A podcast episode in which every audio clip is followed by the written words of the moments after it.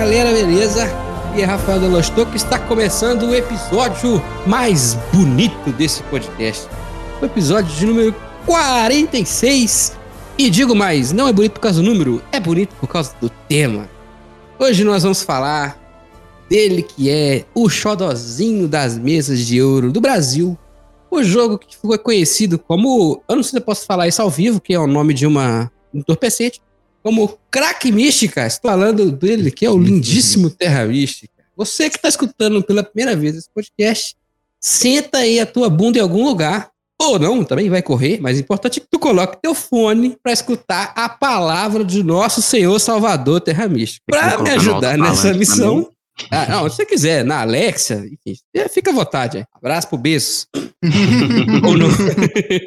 Ou não. Para me ajudar nessa missão, eu tenho três das pessoas com as quais eu mais joguei Terra Mística na face da Terra e uma pessoa que tá errada que acha que Caledônia é melhor. Vou começar por ele que tá errado, Pedrão do Caminhão. Gostaria de saber quando é que foi que normalizaram que roupa de brechó e livro de sebo é mais caro que produto novo. Olha deve aí. ser no mesmo lugar que normalizaram que jogo aberto para conferência na Ludopedia é mais caro que jogo novo. Deve ser. Exatamente. Galera Exatamente. Foi a mesma galera, foi a mesma Cara, galera. Volume, volume único do Senhor dos Anéis custando mais caro no sebo do que na, na Amazon. Você tá de sacanagem. Abraço pro Bezos de novo, então, aí, já tá falando aqui hoje. tá sendo muito citado aqui. Lá na ponta esquerda hoje, o ataque é de peso. Tá lá, meu amigo, biscoito louco. E não foi ofensa ao seu corpo, tá? Não, eu já, eu já tava com a fase pronta aqui, fiquei desestabilizado. Mas eu só queria dizer que, para quem tem um, um, Não é aquele motivo mais forte, não vejo a animação encrencão. A animação é. inteira. Eu, eu, vi com, a, com o Ravi, né, pra aquele dia que você tá cansado, coloca um desenhozinho hum. pra criança ver. A gente viu o filmezinho legal e tal. Acaba o filme, eles colocam só uma tela em preto com uma foto preto e branco e falam assim, em memória de. Nossa, foi como se a gente tivesse tido um tiro no coração na hora que a gente viu aquilo. Eu sabia, eu tava chorando e o Ravi rindo. Eu, meu Deus, ele fez um Entendi, foi nada desse rolê. Cara, na hora do choro eu não entendi nada, não. Mas é isso. É isso. É, é não, tipo. Eu, não entendi o que você falou que é motivo maior, gente. O que, que é isso? Emotivo. Emotivo. Ah, a pessoa que é emotivo. Nossa, é, é, não, foi. Eu biscoitei. Valeu, valeu pela tradução, gente. Não, não, não. Tamo junto, tamo junto, tamo junto. Aproveitar que você se manifestou, na ponta direita hoje está o Bruno. Opa, na ponta direita? Um abraço aí pro Dashiel do grupo Bordes Noia. é... é, é, é, aí, galera.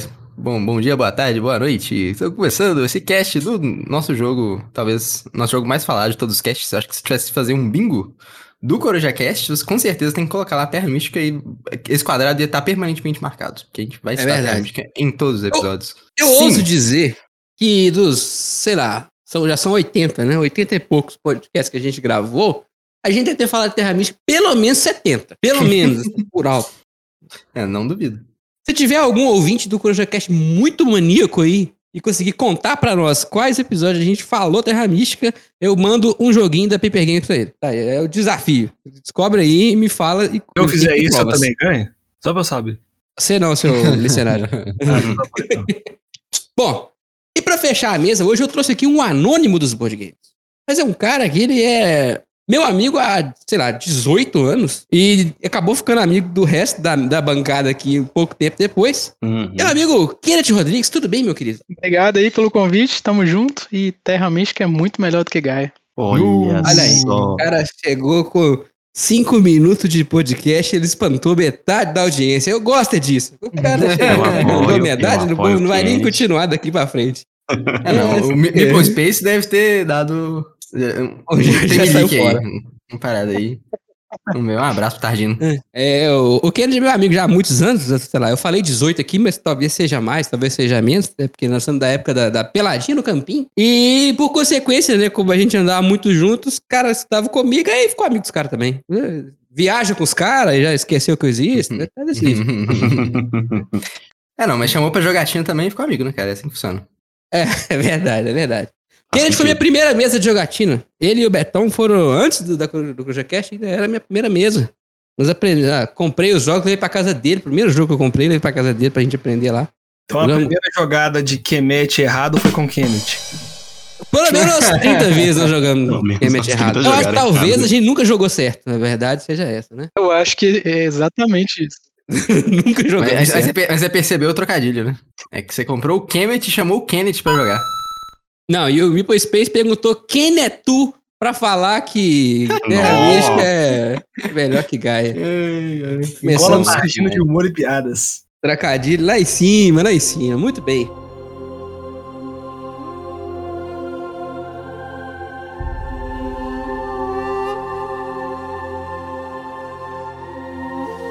Ladies and gentlemen, todo começo de episódio tem aquela, aquela gostosíssima jogatina da semana. Vou Nossa. pergun- perguntar pra mesa que o Biscoito tem 45 episódios que ele não aparece.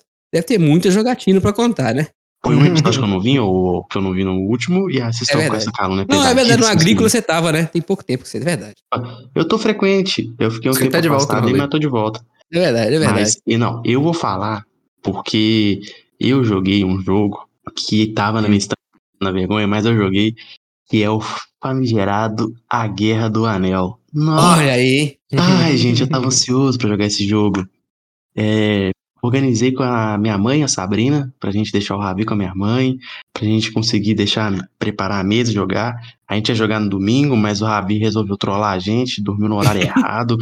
Cara, foi uma loucura. A gente começou domingo, tipo, umas 4, 5 horas da tarde, e foi terminar segunda-feira à noite. Que isso? É porque a gente deixou na casa da minha mãe, almoçou, voltou, jogou um pouco, voltou pra buscar o Ravi. Aí o Ravi, ficamos brincando com o Ravi, ele dormiu, a gente jogou um pouco de noite, a gente foi dormir, porque se a gente não ficasse acordado de madrugada, a gente não ia poder ficar acordado dormindo outro dia, porque o Ravi acorda.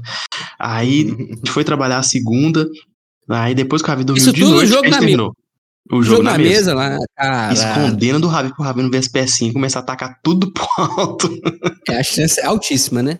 Altíssima. Mas é um jogo muito bom, cara. Que jogo incrível. Pra quem é fã, não tem, não tem coisa melhor. Nossa, que delícia jogar aquilo. Então, a, que indica- a indicação foi certa mesmo? Pra fã é esse? Não tem outro, não? Ah, não tem não, bicho. Aquilo é bom demais, Tem não? cara. Tipo assim, o, aquele, o, o Senhor dos Anéis, o Encontro, que é Confronto. o Guerra do Anel, um confronto, obrigado. Encontro. Encontro com? Fátima Bernardes e o, Outro com o. Anel, né? Você encontra com o Mas- Saruman. Por favor, por favor, algum ouvinte, faça esse meme do encontro com o Saruman. tá? Pega lá o da Fátima, põe o Saruman. Estamos aguardando. Quero meme na minha mesa até domingo. Se estiver escutando domingo. a gente, por gentileza. Ai, gente, tô muito ruim das palavras. Mas ele é um pocket que, que, tipo assim, que trata. É tipo. Ele idealiza muito bem a ideia, né? Então tem você vê características que ele tira do, do Guerra do Anel. Mas o Guerra do Anel é completo, né, gente? Eu só acho impossível a sociedade ganhar colocando um anel em, lá no vulcãozinho lá, em Mordor. Eu, eu, tô, eu tô pensando que toda hora eu falava errado o nome do lado de Mordor. Mas é muito difícil, bicho. Que você tem que andar cinco espaços e as condições são, tipo assim, impossíveis, mano. É, é, é um jogo muito difícil e a simetria dele é muito bizarra. É, é muito difícil se segurar com, a- com o time azul, né? Com a, com a sociedade. Porque o time vermelho é muito numeroso, os caras têm Uhum. tropa infinita, né? A sua tropa é limitada, se morreu já era, não volta mais. Exato. Todo um BO ali, né? É, Mas é realmente. Mas gostei bem, cara. Quero jogar de novo. A Sabrina tá desanimada porque a gente tem que dedicar um dia do final de semana de novo, fazer todo mundo. então, mês que vem, talvez eu jogue de novo. Pô, Quando rolar a jacarelização, biscoito, você chega mais, eu e você aqui, cada um na Hum. cabeça, tranquilo, desse, né? Não, só daqui Aí- a pouco o Ravi tá na UMEI, você deixa ele lá e joga, entendeu? Não mei. Não mei. É. E, ô, ô, Biscoito, deixa eu fazer uma pergunta meio indecorosa aqui. E o tan, tan. a gente tem que ir priorizando. Eu não, eu não tenho esse tempo todo que vocês acham que eu tenho, não. Então, tipo assim, eu consegui organizar pra jogar o Guerra do Anel, que já tava na lista antes do The Garrist. Ó, é o seguinte, Hum. se esse Garrett não for jogado até o final de julho, eu vou passar aí, vou pegar ele e vou sortear. Rafael, você inclusive pega seus jogos de volta, também tá com biscoito. é verdade. Eu quero fazer uma Não, denúncia não. pública. E o Biscoito Não. tá com dois jogos meu. O Pérez Dois? tá com um jogo meu. Sim, porque você vai pegar o que tá com o João, que é vizinho de sua sogra. Dois Ah, jogos meus. O Teles tá com um jogo meu. E o Rodrigo tá com dois jogos meus. Inclusive, o Rodrigo veio aqui pegar outro jogo e não trouxe os outros dois que estavam com ele. Então, assim, eu acho que já tá passando dos limites essa Aí eu zoeira. quero fazer uma outra denúncia pública. Ai, ai. Porque quando eu fiquei 60 dias com a Agricolinho, o Rafael falou uns quatro episódios falando: Pedro pegou meu jogo, não devolve meu jogo. Entendeu? Então, Se foi 60 dias, tá bom, né? Porque acho que foi uns seis meses que esse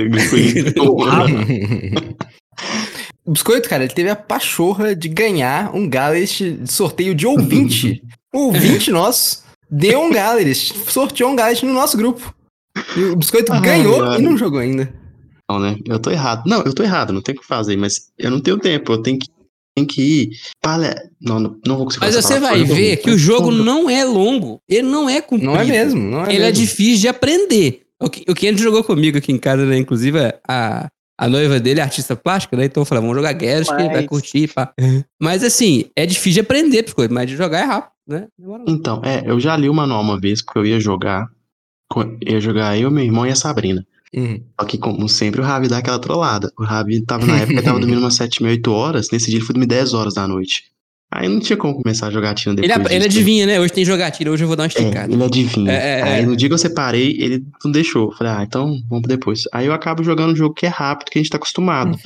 Então, Dragon Castle, Alhambra, Agrícola, jogo que- a Lorenzo, que é o jogo que eu e a Sabrina estamos acostumados a jogar, que a gente joga rápido. Joga na mesa e joga. Coloca na mesa e joga, entendeu? Não precisa ficar explicando regra, que tem tudo. Ô, ô, Biscoito, mas se você quiser, eu fico com, com Galest pra você. Acho que a Will vai curtir Ah. jogar. Tem, tem- tem um cavaletezinho bonitinho, as, pintura, as Tem. pinturas Ah, a Willa Will vai também é pintora, né? Então, aí, ó. Oportunidade. Exatamente. Nós estamos aqui com 22 minutos de off-top, que até agora ninguém. Isso. Só o Biscoito falou o que, que jogou. Isso. É isso. É eu isso, É isso. eu não joguei nada porque já faz uns oito, sete dias, não, cinco dias que tudo que eu faço é olhar coisas para o apartamento. Armário planejado, bancada, é, box de banheiro, teto rebaixado, então não tá dando rebaixado. jogar. Inclusive, hoje eu fui lá medir o teto Botou lá as molas. do gesso lá, entendeu? Então ele deve ter um teto rebaixado de gesso. Botou as molas no teto. Perfeitão, Pedrão? Dez anos atrás, essa hora eu tava comendo. Só faltou botar um sonzão, hein? Já tá rebaixado. A luz um LED, aquele adesivo de desenho animado. Botou, botou o Xenon? Vou botar um Não, chão, aí sim. uns spots E- e e- coloridos de Cortar o cano descarga. Corta o cano descarga também pra fazer o barulho mais. Botar LED, pô, vai ficar igual o quarto do Teles piscando. Tu, tu, tu, tu, Muito bom. Ô, e, ô, Pedro, sabe que isso aí é crinjão, né? Não, aí um... eu, eu, referência ao eu, é um negócio que eu tava conversando com um cara de serviço hoje. Eu, Rafael, já estamos na. O o Rafael já tomou vacina, mas por idade já tava próximo na fila pra poder tomar vacina. Inclusive, se você acessava o site fliperama.com.br pra jogar Xiao Nossa. Xiao, já tá quase chegando essa hora de tomar vacina. Eu joguei? Fireboy e Water Girl nesse Não, site. calma aí, que essa aqui é boa também, né? Se você via vídeos no Mortadela, tá chegando a sua hora.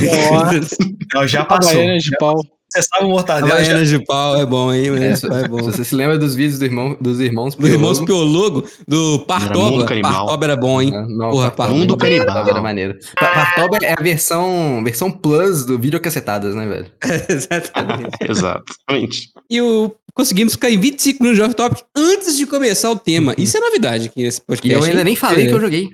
Por favor. Que eu, fal- Por eu faltei favor. o último CorujaCast aí, vocês já mencionaram que a gente jogou o, o Lisboa, lindíssimo, perfeito, muito, muito bom. Depois a gente tem que jogar o Mars Online aí também, cara. Ser maneiro. É, também jogamos né, o Argent, jogamos, vocês falaram no último podcast, jogamos também o Clay, né? Foi maneiro. Ficamos conhecendo joguinhos novos muito bons. É, e também, cara, a gente tá numa onda aí de várias das coisas aí, não sei se os ouvintes estão sabendo, da nossa iniciativa Twitch, já ouviram falar? Que a gente tá streamando aí toda semana múltiplos jogos de tabuleiro. A gente jogou. Jogou Wingspan, jogamos. Inclusive jogos co-op tipo Unrailed e Overcooked, que são jogos muito interessantes. O Unrailed, pra, quem provavelmente já conhece o Overcooked, né? O Unrailed é a versão de trenzinho dele, então é a versão mais mineira pra gente, né? Muito legal. e a gente jogou bastante Unrailed, a gente gostou muito do jogo, esperamos jogar mais. Segue a gente aí na Twitch, gente, se vocês quiserem curtir. E também a gente jogou Lords of Waterdeep, que foi muito maneiro. Foi muito, muito, muito bom. Eu ganhei no milagre de última hora, porque eu tinha, sei lá, uns 80 pontos negativos daquelas caveirinhas. E aí, na última rodada, apareceu a quest que tirava trocentas caveirinhas. Eu fiz, fiz um malabarismo muito louco ali que deu pra vencer por, tipo, três pontos teles, uma coisa assim. Foi bem maneiro. É... E também, cara, eu tô jogando vários jogos na Steam que eu peguei. Eu peguei, inclusive, vários jogos que eram board games. Tem um jogo, cara, que ele era com muito hype. Lá pra 2017, 2018, que era na época que tinha, tinha o Slay the Spire, né? Quem não sabe, uhum. é um roguelike de cartinha na Steam, que estourou na época. Na época estourou, tá, todo mundo, pá, Slay the Spire, não sei o quê. E aí, é, lançou uma versão board game que eles tentavam fazer meio que um roguelike de cartinha com dados. Uma parada meio, louca ali, assim, que chama One Deck Dungeon. Na época, estourou, estourou bem, acho que foi Kickstarter, se eu não me engano, e tem a versão digital dele na Steam, que eu comprei nessa última é, Submission Sale. E, cara, tô achando o Deck Dungeon sensacional. Ele é um jogo que você olha, caralho, mano, tem que rolar dados toda rodada, trocentos milhões de dados. Você acha que é tipo, sei lá, mó Ameritrashzão, você entra numa dungeon, as coisas acontecem. Mas não, é um jogo muito estratégico, realmente é um roguelike de dados e cartinhas. É, onde é que você tá explorando uma dungeon.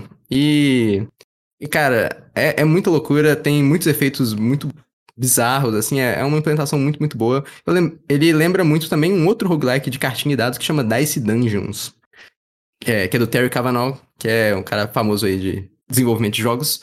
É, cara, então eu, joguei, eu joguei One Deck Dungeon, eu joguei várias coisas bem maneiras aí. E o Mystic Veil também, eu joguei bastante Mystic Veil. Eu tô jogando um Lagranja com o Theo e o Dieuro, que é, era para ser ao live, mas aí a gente não terminou ao live, o pessoal teve que sair, então a gente tá rolando até, até hoje aí. O Theo e o Dieuro estão fazendo uma jogada por dia, então tá, tá, tá difícil. Mas a, gente, a gente tá jogando um Lagrange. Cara, eu adoro Lagrange. Cada vez que eu jogo, eu acho que eu gosto mais desse joguinho. Bem maneiro. E. Cara, não sei se tem mais coisa, mas deve, deve ter alguma coisa perdida aí no. Porque eu faltei o último podcast, fiquei doente. Mas agora passo bem. Morri, mas passo bem. É isso. Muito bom. E pô, Space falou, Galápagos anunciou Saif. Mas já não estava anunciado isso? Então, estava anunciado se você participa do nosso grupo do WhatsApp. E lá a gente falou que isso ia acontecer mas não era oficial. Então, você tá ligado no nosso hum. grupo do WhatsApp, losttoken.com.br barra WhatsApp, aí pintou o jabá. Aqui tem informação. Você tá sabendo, senão você não tá sabendo. Menino Kennedy, que, que você jogou e que você fala assim, joguei essa coisa aqui que é top, pra nós fechar a jogatina. Aliás, eu nem falei as minhas, mas foda-se, vai. Depois eu falo. assim que você eu pulei eu mesmo. É, nos últimos dias aí eu joguei o, o Alhambra, é um joguinho que eu gosto muito, eu adquiri aí recentemente e tá, tô no hype dele aqui porque minha noiva também gostou, minha irmã também gostou, então estamos jogando bastante esse joguinho. É, e um que tem mais tempo, mais que o, o Bruno comentou aí, que eu joguei também, foi o Clan, né, cara? Esse joguinho é muito maneiro e dos que me apresentaram aí, o Rafael, né, principalmente, Cara, muito maneiro esse joguinho. Gostei bastante. Bem absurdo, cara. É sucesso. Todo mundo que pega. É, é, é muito pequenininho e baratinho, uhum. mas é um jogaço na caixinha. É oh, muito bom mesmo. Eu, o seu Alhambra é, é, o revisado, né? Sim, é, é o que o pedreiro tem prumo, né? que o do biscoito do pedreiro não tinha prumo. É verdade. É. Cara, a versão, a primeira versão dele é ridícula de feia. Não tem condição, bicho. Mas o jogo é muito bom, mas é muito feio. Não, é fantástico, é muito bom. É muito bom. É só que o pedreiro não tinha prumo. Minha última questão é essa. Eu, eu acho que aquele cara falou assim: não vou gastar com design. Quer saber? Vou fazer no pente que se foda. Ele fez no pente, mano. Ele não, o segundo continua sendo no pente. Isso, só que isso. tem. Não, os muros são do mesmo tamanho, então já tá, já tá ok. Né? Não, o tabuleiro central parece ser mais útil, parece que as coisas são mais bem organizadinhas. Ah, eu achei a mesma coisa, cara. Só que o prumo do muro é diferente. Não, o que eu achei assim que diferenciou eh, nas duas versões foi aquela torrezinha da, dos tiles lá. Ah, da pra empilhar os tiles, né? Aquilo ah, ali ajudou bem. Porque você não precisa ficar empilhando aquele negócio ou deixar bagunçado na mesa, né? Você colocou ele na torrezinha, uhum. ela tem inclusive um ângulo. Então, as pecinhas, né? Fica muito fácil para tirar, para movimentar, etc. É, isso, isso é uma coisa que tem que levar em conta mesmo. Esse é o bom. Como a gente falou, né? A gente comprou um monte de jogo na Steam, jogos na Steam pra streamar, e eu joguei todos pra testar. Então, Mystic Veil, Pandemic, Eye of Sky, Galaxy Trucker. Ah, é, tem a, Galaxy Trucker. A maioria, inclusive, a gente tá streamando praticamente todo dia, né? Mas um hum, que eu queria uhum. destacar aqui foi Patchwork. Eu joguei três partidas ao vivo contra o Teles. A primeira ficou 30 a 0 A segunda ficou 22 a 13 e a terceira ficou 24 a 13. Então é isso aí, eu queria deixar aqui um salve pro Teles, meu pato, meu pet Não. Não, além de ser humilhado, ele conseguiu ser humilhado pelo Rafael. Não tem tradição de vitória aqui nesse dia. Mas, ah, mas é Não, biscoito. mas é, é no duelo, Em- Rafael manda bem, Em cara. jogo um contra um, eu me garanto. Pelo menos eu dou um sanguinho. Entendi. Ah, uma coisa que eu joguei bastante, cara. Seven Wonders Duel. Eu e o Theo estamos fissurados em Seven Wonders Duel. Nós estamos um atrás da outra, seguido, seguido, seguido. Essas partidas Nossa. aí. Cara, eu- vamos jogar mais, Ken. Seven Wonders Duel é Ah. bom demais. Puta merda. Você tá maluco. Você tá jogando com todas as expansões? Tudo junto. Todas as expansões, Panteão, Ágora. Fica, fica desse tamanhozão assim. Aí, pra quem Uhum. tá escutando o podcast, me perdoe, né? Fica gigantesco. Ai, mano, um tamanzão, um cadiquinho mais que uma beirada. tamanho. Isso, isso- isso aí eu me lembro que no- nos primeiros episódios que a gente fazia, né, cara? A gente tava no estúdio, às vezes acontecia isso, que um olhava pro outro, não, ficava desse tamanho. Aí a gente, opa, Ah. não, mas como é que é? Como assim, né? Não tinha, tinha nem a gravação da Twitch, né?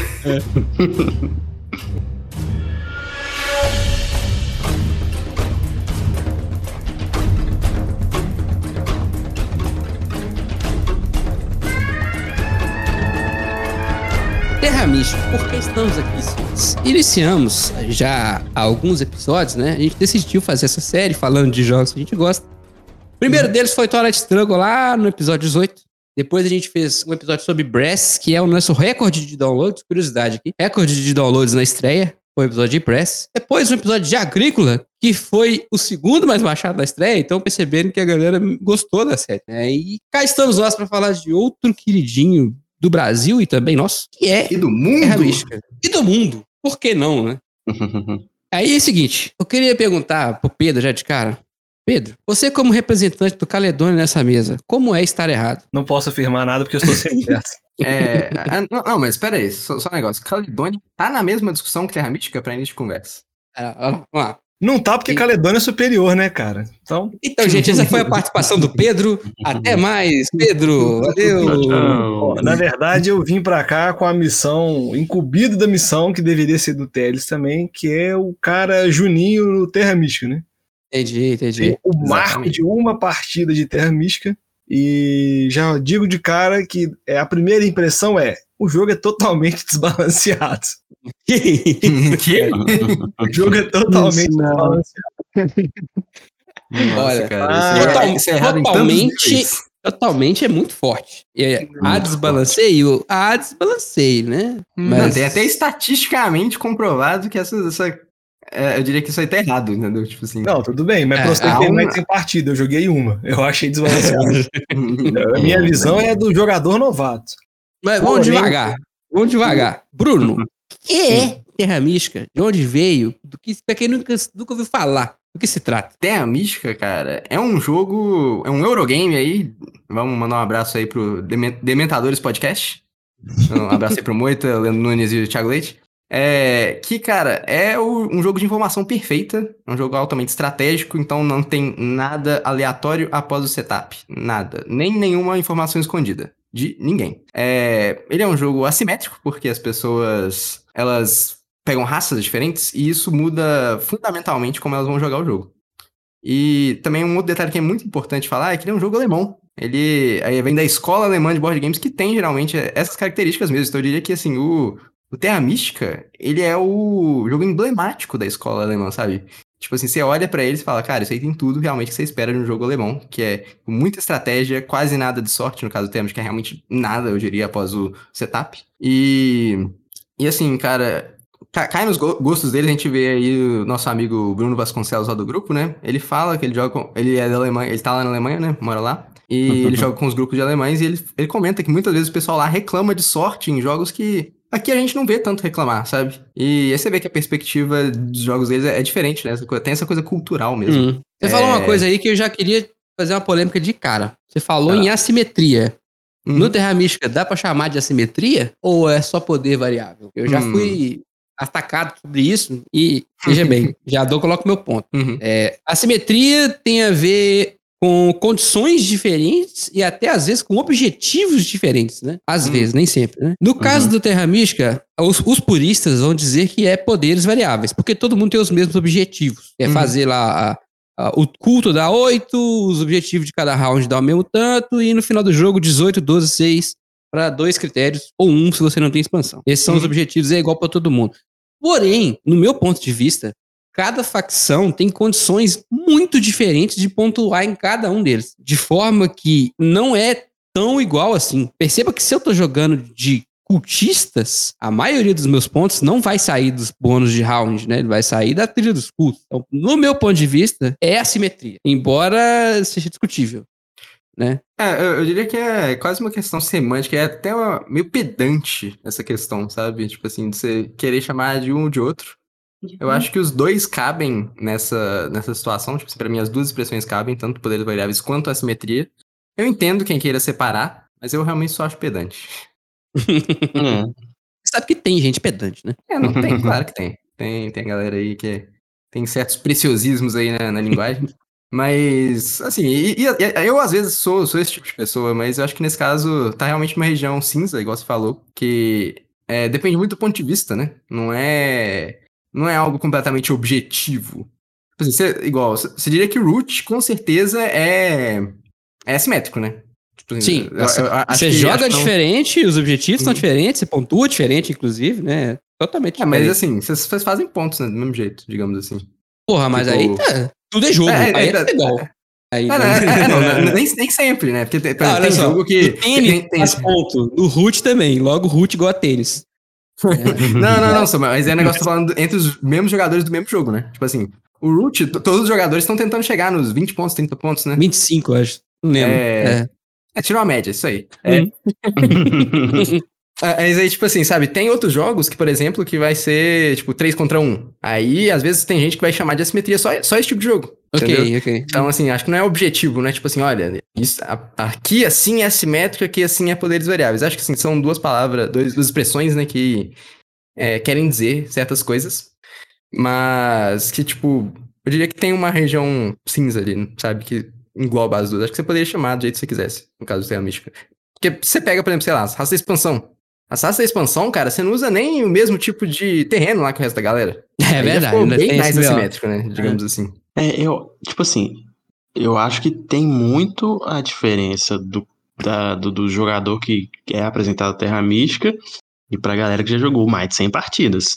Então, tipo sim, assim, quando você já jogou muito, você sabe a- o- os detalhes da nuances de cada raça pra cada tipo de partida. Uhum. Igual o Pedro falou assim, ah, pra mim é completamente desbalanceado.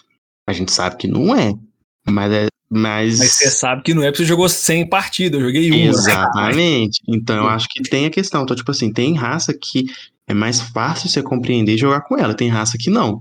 É, é uma questão de, tipo assim, o jogo, quanto mais você vai jogando ele, mais vai mudando a sua perspectiva acerca dele, né? É, não, inclusive Então. tem um ponto, né? Que, tipo assim, na verdade, toda partida de Terra Mística é, teoricamente, 100% balanceada. Em teoria, toda partida de Terra Mística tem meio que um vencedor já pré-definido ali, se você jogar perfeitamente. Que é um É, jogo não. completamente... é, Como é que eu vou dizer? É, Determinístico, né? É um jogo Uhum. determinístico. Eu acho que sim e não, porque determinismo, nesse caso, não consegue medir as ações humanas. Né? Sim, sim, sim. É. Aí, assim, você pode falar que é não. Aí outra pessoa pode vir te ferrar e tal. Então, assim, ainda é um Aham. jogo, ainda é um... Ah, O É- é Kennedy, uma por exemplo, adora comprar a ponte e ligar ela em lugar nenhum. Profissional. Problema. pra quê? não tem algoritmo que mede essa É, porra. não, na verdade faz sentido, porque o Kennedy está se espelhando nos políticos brasileiros que constroem viadutos que ligam lugar nenhum a nada. É, é, então, mas, mas veja bem, Rafael, como, como o Terra Mística é um jogo determinístico, por mais que assim, a, gente não consiga jogar ele deterministicamente como humanos, e nem nenhum computador que a gente conhece consegue fazer esse cálculo, esse cálculo ele existe. Em teoria, Ele existe, ele existe. se- é possível se achar uma árvore de decisões ali em que, tipo assim, o pessoal jogando perfeitamente, uma pessoa vai vencer. E, e, assim, digamos que, é, em teoria, existe até uma possibilidade de kingmaking, né? Em teoria. Mas não é assim E- que a gente joga o jogo, obviamente. Tem algumas coisas, né, que determinam bem isso. Por exemplo, tem aquele, aquele tile é, que você ganha três pontos, aliás, três de poder, roda três de poder, avança na navegação. Hum. Não, não lembro muito bem, mas enfim, é um tile que ele é muito forte quando você pega uma sereia da vida. E aí, quando aparece um tipo de coisa desse na, na, no setup inicial, é, você sempre vai pensar em um personagem, uma raça, uma facção, né, que tá de acordo com aquilo ali. E funciona Então, melhor naquele setup isso. inicial, né? Exatamente. É a primeira decisão da árvore que o Bruno tá falando, né? Só que Uhum. essa árvore ela é muito longa pra eu, pra eu Sim, tomar sim. todas essas decisões. né? Mas isso é verdade. Por exemplo, se você tá jogando com, sei lá, o Fakir e não tem o bônus de Priest, você já nem devia estar jogando com o Fakir. Essa é a primeira coisa, entendeu? É, É, é, é, não, É e, aí, e aí tem essa questão que é, que é o que eu tava falando, cara. Toda partida, teoricamente, é completamente desbalanceada mesmo. É, Tipo assim, vão ter certas raças que vão brilhar, mas vão ter outras raças que vão ser uma bosta. E, Uhum. e aí tem um ponto também, que se a gente for olhar estatisticamente, né? é, eu diria que provavelmente o Fakir, por exemplo, ele vai ser uma raça que normalmente, na maioria das partidas, né? Tipo assim, ele, ele tem uma frequência maior que as outras raças, o Fakir ele vai ser fraco. Tipo Assim, a raça, a, a partida que é boa pra ele, ela é mais rara do que a partida que é Exato, boa pros Darklings. Exatamente, exatamente. É, é, nós pulamos um pedação da, da- da história, né? Já estamos falando na estatística, que é bom, que é ruim, mas isso acontece Hum. muito no Terra Mística. E meio que acontece um pouco menos no amiguinho dele, o Projeto Gaia, que eu não queria citar aqui hoje, né? Mas também acontece lá, em menor escala, porque é difícil medir o mapa, né? O mapa muda. Mas também acontece lá. Que é esse lance do, de se bater o olho. E aí vai minha pergunta pra todos vocês. Como que vocês escolhem a facção que vocês vão jogar? Porque Hum. pra quem tá jogando a primeira partida, isso é irrelevante. Hum, Mas depois você vai perceber que a escolha da facção é a sua primeira grande jogada. Se tu escolher uma facção merda, você vai perder. Você sabe que você vai perder. E não é porque não, a facção é ruim, ela é ruim naquela partida, né? É, É. uma análise que você tem que fazer. Sim, sim. Eu diria, cara, vou fazer até uma análise aqui com xadrez. No xadrez, cara, quanto mais você joga, é, tipo, quanto mais você subir de nível no xadrez, né, mais necessário você precisa ter uma boa abertura. Porque é muito provável que a outra pessoa que tá no seu nível, vai funcionando cada vez mais provável que ela sabe. É, tipo assim, uma combinação de abertura que se você não estudou antes, você não sabe o que você tá fazendo, você vai estar muito pior. Tipo Assim, muito, muito pior. É a mesma coisa no Terra Mística. É, só que a, a diferença, né, é que é tudo aleatório, não tem como você fazer um setup. Então você vai ter que procurar conceitos ali, você vai ter que pensar, ah, não, pô, igual você falou a questão ali do Fakir, tem o, o bônus de round que vem o Priest, então é um ponto a mais pra você pensar, olha, talvez Fakir seja uma boa nessa partida, pode ser que seja. É, e assim, tem várias raças que elas têm várias coisas diferentes, mas eu diria que matematicamente, a forma como pelo menos eu analiso o início, é, eu faço uma análise bem fria para algumas questões. Primeiro de tudo, eu olho se é uma partida que a gente vai fazer muito ponto ou pouco ponto. O que eu quero dizer com isso? Porque normalmente as raças elas fazem uma certa quantidade de pontos, digamos, naturalmente ou independente da partida. E elas fazem mais pontos ou menos pontos dependendo da partida. Tem partida que, tipo, você vê assim, ó, alinhou. A primeira, primeira rodada é casa, a segunda é trading post e a terceira Terceira é tempo, Fortaleza. sei lá, um negócio assim. Aí, tipo assim, você sabe que aquilo ali é um caminho fácil, um caminho quase natural de seguir. E então você você já olha que se isso aconteceu, você fala, ah, não, essa partida vai ter muito ponto, pô. E aí, isso já faz eu pensar várias vezes so- sobre as raças, porque tem algumas raças que eu sei que pontuam bem sozinhas. Essas raças que pontuam bem sozinhas, sem pensar no bônus do round, provavelmente vão ser fracas nessa partida. Porque elas provavelmente, é, como o jogo é balanceado, pelo menos, tipo, na medida do possível, essas raças provavelmente não são tão boas assim em fazer esse crescimento natural, né? Então, é algo que eu sempre penso. Acho que é uma das primeiras coisas que me vem à cabeça. Curioso. Eu nunca tinha pensado assim, com o lance de essa partida vai sair muito ou vai sair pouco. A progressão é uma coisa que eu analiso sempre. Mas se Sim, vai sim. dar Uhum. pouco ou vai dar muito, eu não tinha pensado. Primeira coisa que eu olho é os scoring tiles lá, né? Porque se você tem uma progressão, igual o Bruno falou, se o primeiro te dá ponto por construir uma casinha, o segundo dá um ponto por construir um trem de post, você vai pegar uma raça que teoricamente você consegue, talvez, por exemplo, conseguir cavar mais no início, colocar mais casinhas no início. Hum. Não sei, é uma opção. É, mas e se essa ordem inverte? Né, e você tem lá no, no primeiro scoring tile, por exemplo, construção de, de, um, de um templo. Né? Uhum. Não sei. Enfim, aí você já inverte. Você pensa talvez num caos mage, né? Que você vai Entendi. entender. Quem não, pro- quem não cresce no começo, né? Ele, é. Exato. Então, eu, eu sempre olho muito para esta para esta parte do jogo ali, né? E claro, os bônus Uhum. rounds, né? Não tem É isso que eu ia falar. não, Sim, não tem, por exemplo, é, mermaids, né? É, um, é uma raça que ela é teoricamente fácil, né? Você consegue jogar ela, você consegue Sim. fazer al- algo tranquilo ali em qualquer situação do jogo.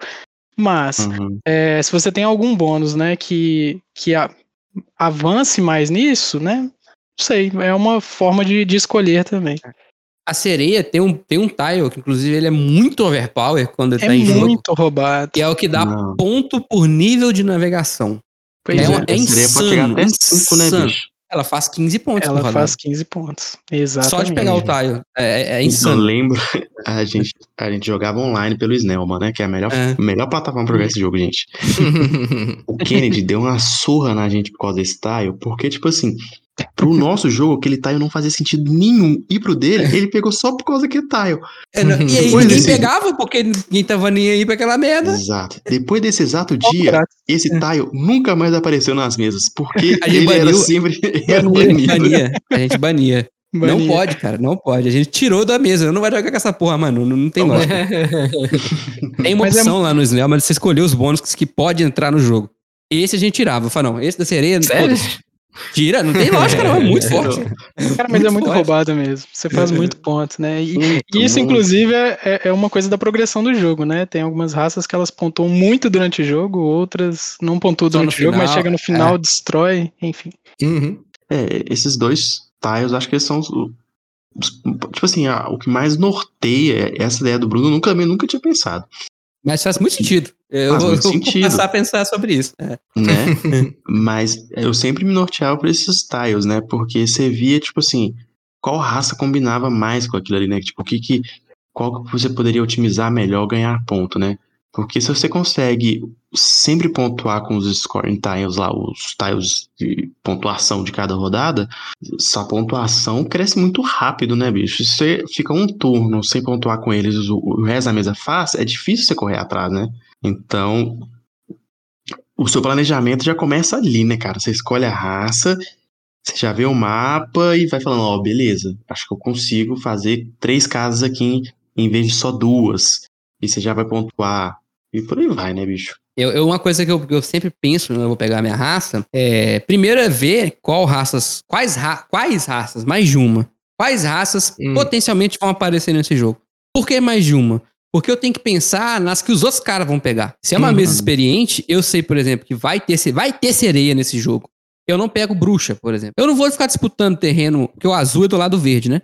No mapinha, né? Hum, O laguinho caga, cava a floresta e a floresta cava o laguinho. É, né, assim, você pode cavar qualquer coisa no jogo, gente, mas é que tem um- uma, uma rodinha lá que Sim. é qual terreno é mais barato pra cavar em, cal, em cada um deles, né? E cada um tem um terreno natal. São sete terrenos natais. Se você Uhum. joga com a raça azul, que são duas, né, a sereia ou o swarmling, você cava mais barato na floresta e no pântano. Então, se eu sei que vai ter sereia no jogo, que é o azul, e eu sei que vai ter, sei lá, o engenheiros, que é o cinza, eu nunca pego o que tá no meio dos dois, sabe? Eu não pego o verde, porque uhum. eu sei que vou ficar apertado.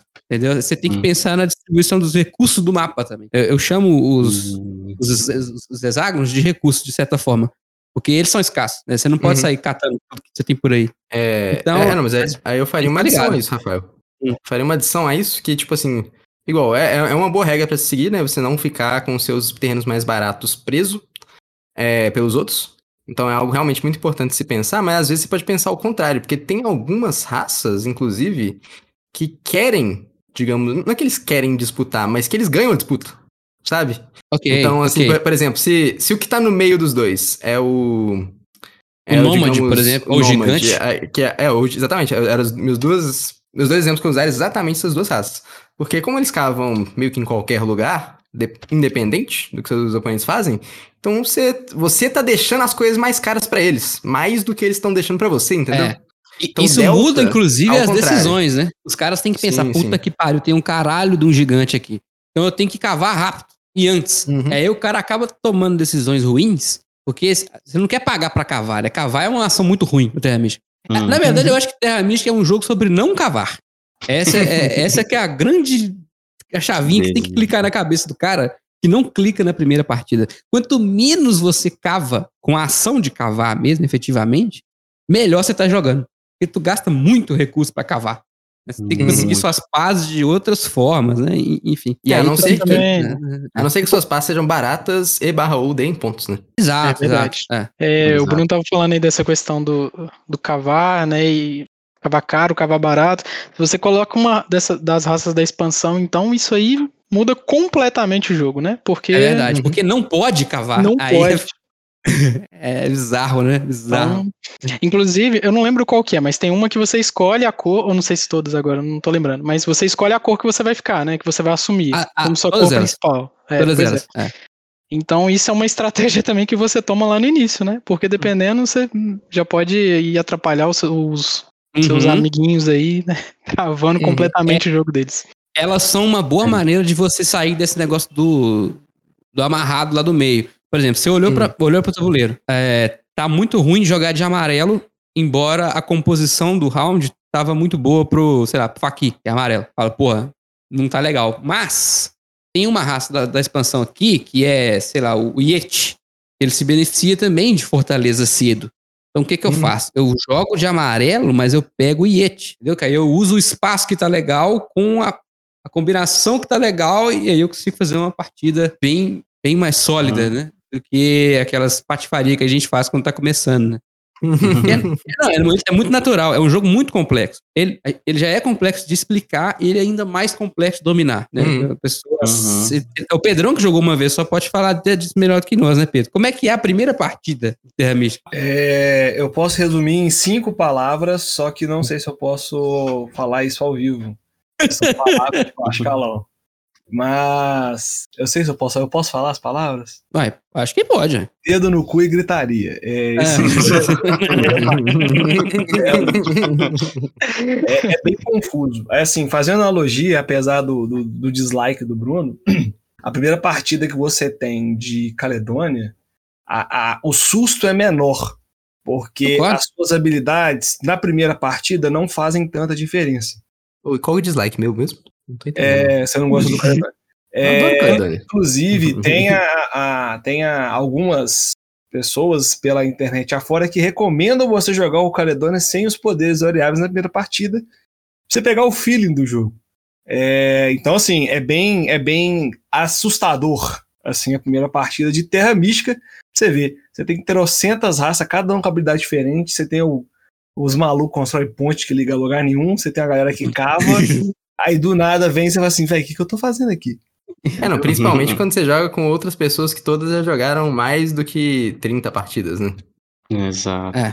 Ah, e você, Aí- especialmente, caiu numa mesa de cobra, né? As pessoas o que tinha jogado menos tinha 100 partidas. Aí, Não, pois É é, mas assim, a- a- o diferente do, do Teles, é, não, não, não me assustou tanto, até que até metade do jogo eu tava indo bem. né? Assim, No segunda metade eu comecei a ficar pra trás mesmo. Então, assim, é, é, é assustador, porém. conte- Ah, então é isso. Ah, então é aquilo. É, um- é um jogo que, assim como um Twilight Imperium, você precisa estudar antes a raça que você pretende ter sorte de jogar. Então, É. é, eu- eu- eu quando a gente começou a jogar a primeira partida, eu- provavelmente o que a gente tava nessa mesa também, eu não lembro, tem muito tempo que eu comprei esse jogo. é, a gente abre a caixa lá e como era todo mundo novato, então foi tudo novidade. Então a gente adorou, não, Uhum. não teve esse susto aí, saca? Fala, pô, legal pra caralho aqui, jogamos errado 200 é mais vezes. de 100 partidas. É. Tanto é que a gente joga até hoje essa porra. É. Mas é, a primeira partida realmente ela pode assustar, assim, eu, eu concordo. Eu, eu apresentei recentemente pros meus sogros, né? Terra Mística. É, a Estela ficou encantada, é, é o tipo de jogo que ela, que ela gosta e que joga bem, né? É, E meus sogros também gostaram, cara. Gostaram muito. Mas é, definitivamente não é um jogo pra começar, não, né? Eu, eu não, Não. indico nunca pra quem tá começando um BG falar, ah, vamos jogar um Terra Mística. Não mesmo. É, eu sei que a gente não pode ter esse tipo de preconceito, mas é, mas é uma questão assim, de, de lógica nesse caso, sabe? A não ser que seja uma pessoa que tá muito acostumada com esse tipo de gestão complexa, né? Sei lá, o cara pro player de StarCraft, sei lá, uma coisa assim muito complicada, sabe? Mas, é, não é, não é pra todo mundo, não. É um jogo realmente complicado. É um jogo muito complexo, cara, porque uma, uma, eu lembro que quando a gente tava jogando, né, tem uma época que a gente tava jogando diariamente pelo menos uma partida, né? Foi mesmo.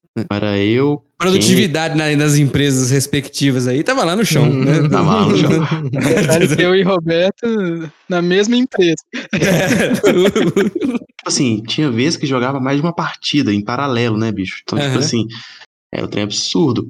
Se a gente errasse uma, uma jogada, a chance de perder era gigantesca. Uhum. porque a gente recalculava cada detalhe. Eu lembro quando chegava na- no último round, ou penúltimo, a gente, a- porque no Snell te permitia te criar um script, né? Tipo assim, das É, do que que rodadas. você vai fazer. É. A gente só deixava o comando lá, da nossa vez a gente só dava enter, pá, lá, lá, lá, porque a gente já tinha encriptado, tipo assim, as, as últimas rodadas todas com, seus, com todos os seus recursos, né, cara? Uhum. Mas era assim, cara, se você passasse depois e você perdesse o primeiro, o primeiro lugar, você já ia perder todo o seu planejamento do próximo turno. Era um negócio assim, absurdo. Então o jogo, ele é muito complexo porque ele, é- ele tem um nível de entrelaçamento entre suas ações com os jogadores em alguns pontos que, mano, é absurdo. Então, tipo assim, ó, eu, o Rafa falou de cavar. É, você disputa o do, do- algumas ações, né? é, acho que são seis ações Seis. no tabuleiro. Sem a, sem a última expansão são seis. Com a última são nove. Tem mais ações lá no mercado. é, do barquinho eu não joguei. A da barquinho. Mas- Depois eu vou falar dela no final. É, é muito disputada a ação de, dar, de usar duas pás, que você Hum. usa lá com os poderzinhos. Hum. Então, normalmente você quer ser o primeiro da rodada para você usar aquilo e você conseguir fazer. Jogar tranquilo, você transformar os terrenos, construir suas casinhas, Hum. é o que você pretende, né? Se você passa errado, mano, porque você tem ação pra fazer, Uhum.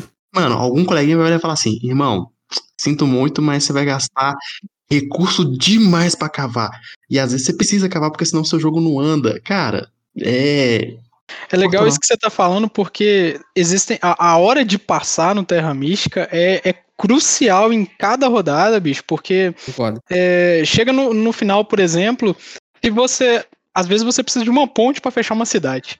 É, e isso vai te valer 30 pontos, Isso vai te valer né? 30 pontos. Exato. Exato, Então, exato. se você não passa primeiro, mesmo tendo às vezes recurso para fazer uma série de outras coisas, né, que te gerariam pontos também, mas eu acho, bom, cada situação é uma, né, mas você pode perder o, o jogo ali, porque você não passou nessa nesse momento, né? Aí o coleguinha foi lá, passou na sua frente, pegou a ponte, fechou a cidade. E você Não, não não nada. nada, não. Ele pegou a ponte e fez um pier. Ou então fez um pier. Só pra você não fazer a cidade. É isso que Inclusive, eu já fiz isso algumas vezes. Algumas Várias vezes. vezes. Várias, várias. É a famosa dedada no olho sem motivo, né? Cara, Não, você mas olha é- pro mapa, tem uma bruxinha balançando pedra d'água, assim, ó, tipo. não fazendo nada, nada. Nada, nada, nada.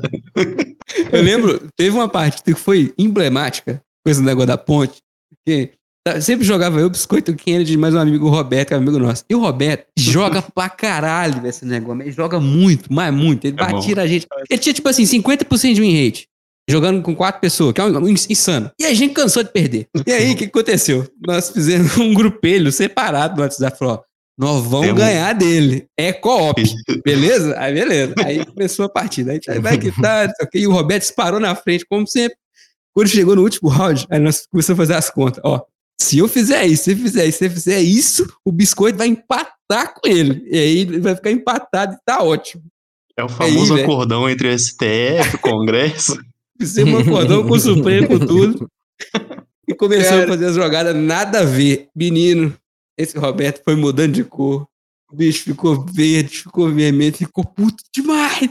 Por fim, empatou. Conseguimos fazer o biscoito empatar. Aí ele Bateu. falamos, aí, aí, Roberto, se ninguém ganhou, ninguém perdeu. Então tá tudo certo. Se empatou, ninguém ganhou. E aí, bicho, o Roberto ficou tão puto que ele ficou três meses sem, sem jogar com a gente. Não estou exagerando nem um centímetro. Eu lembro, eu lembro bem que nessa, nessa, nesse mesmo dia, inclusive, né? Trabalhava com o Roberto, né? E aí eu fiz um meme lá no Paint, coloquei a, a minha carinha, a carinha do Rafael, a carinha do biscoito. De óculos. Assim, de óculos, aquele óculos do Aquele Thunder óculos. Watch, né? Ô Roberto, ainda tem raiva de mim? Foi lindo demais. Foi lindo, cara. Foi, Foi lindo. lindo, velho. Nossa.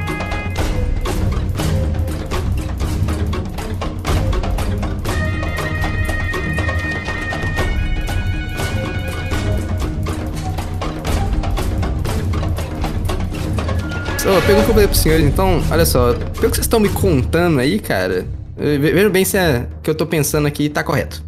Hum. É, vocês diriam, então, que a grande diferença aí do Terra Mística para esses outros euros pesados aí que a gente vê, que a gente faz um tanto de coisa e tal, assim, é justamente essa. Ele ser, digamos, um jogo interativo entre as pessoas, sabe? Hum. Porque vários desses outros jogos aí, você meio que joga sozinho muitas vezes, você não tem essa interatividade tão pesada. É, eu diria que as coisas que acontecem em Terra geralmente são simples. Você entende como é que gira o seu poder, você entende como é que faz casa, você entende como é que a mecânica principal funciona, tudo que você faz é muito simples. Mas aí o que é interessante mesmo é aquilo que vocês comentaram. Não, se você não pensar que uma rodada antes, você tem que passar antes, com recurso, para comprar a ponte antes do seu adversário, você perdeu o jogo. Uhum. Então você tem que pensar nisso. E eu acho que é uhum. justamente aí que talvez esteja o, a parte realmente interessante de Terra Mística, né? Vocês concordam? Pelo que eu tô vendo vocês contando as histórias, eu acho que é algo que fez muito sentido aqui para mim. Eu concordo demais. É, eu faço uma comparação com um euro bem mais solitário, por exemplo, que é o Castles of Bugged, por exemplo. Acho que todo mundo aqui já jogou Bugged. Castles of Bugged também tem que ficar ligado que o cara tá pegando. Você tá pegando galinha, você tá pegando vaca. Tem, tem esse aspecto. Mas é muito menos punitivo do que no Terra Mística. O Terra Mística, ele te bate. Não só pela sua má gestão dos recursos, mas pela sua má gestão das pessoas. E eu acho que esse é um mérito gigantesco do jogo. Não é comum em, em euros tão pesados ter esse tipo de interação tão fodida, né? É, uhum. Eu acho que esse é um mérito, concordo 100%. Né? Porque não é só jogar bem o seu jogo. Tem que ter um, um negócio meio poker face. Tem, tem que olhar pros caras, ver o que, que eles estão fazendo. Olha no olho, vai pegar essa ponte? Vai pegar essa ponte não, né? É, tem, tem a uhum. parada assim, eu, eu gosto, gosto muito desse aspecto. Tem. É, você tem um, uma coisa que é importante também que a gente odiava, porque tinha sempre o cara que ficava postergando a passagem, porque tinha o, o Taio que ele tava esperando algum cara abandonar ah, pra poder é, pegar. É, é, efeito contrário também. É. Nossa senhora, como a gente odiava isso, porque às vezes. é porque você tem lá, é, se são quatro jogadores, seis tiles. Acho que são seis ou cinco, eu não lembro. Mas agora... sete. Eu não lembro mais, tem muito tempo que eu não, não jogo é, físico, infelizmente.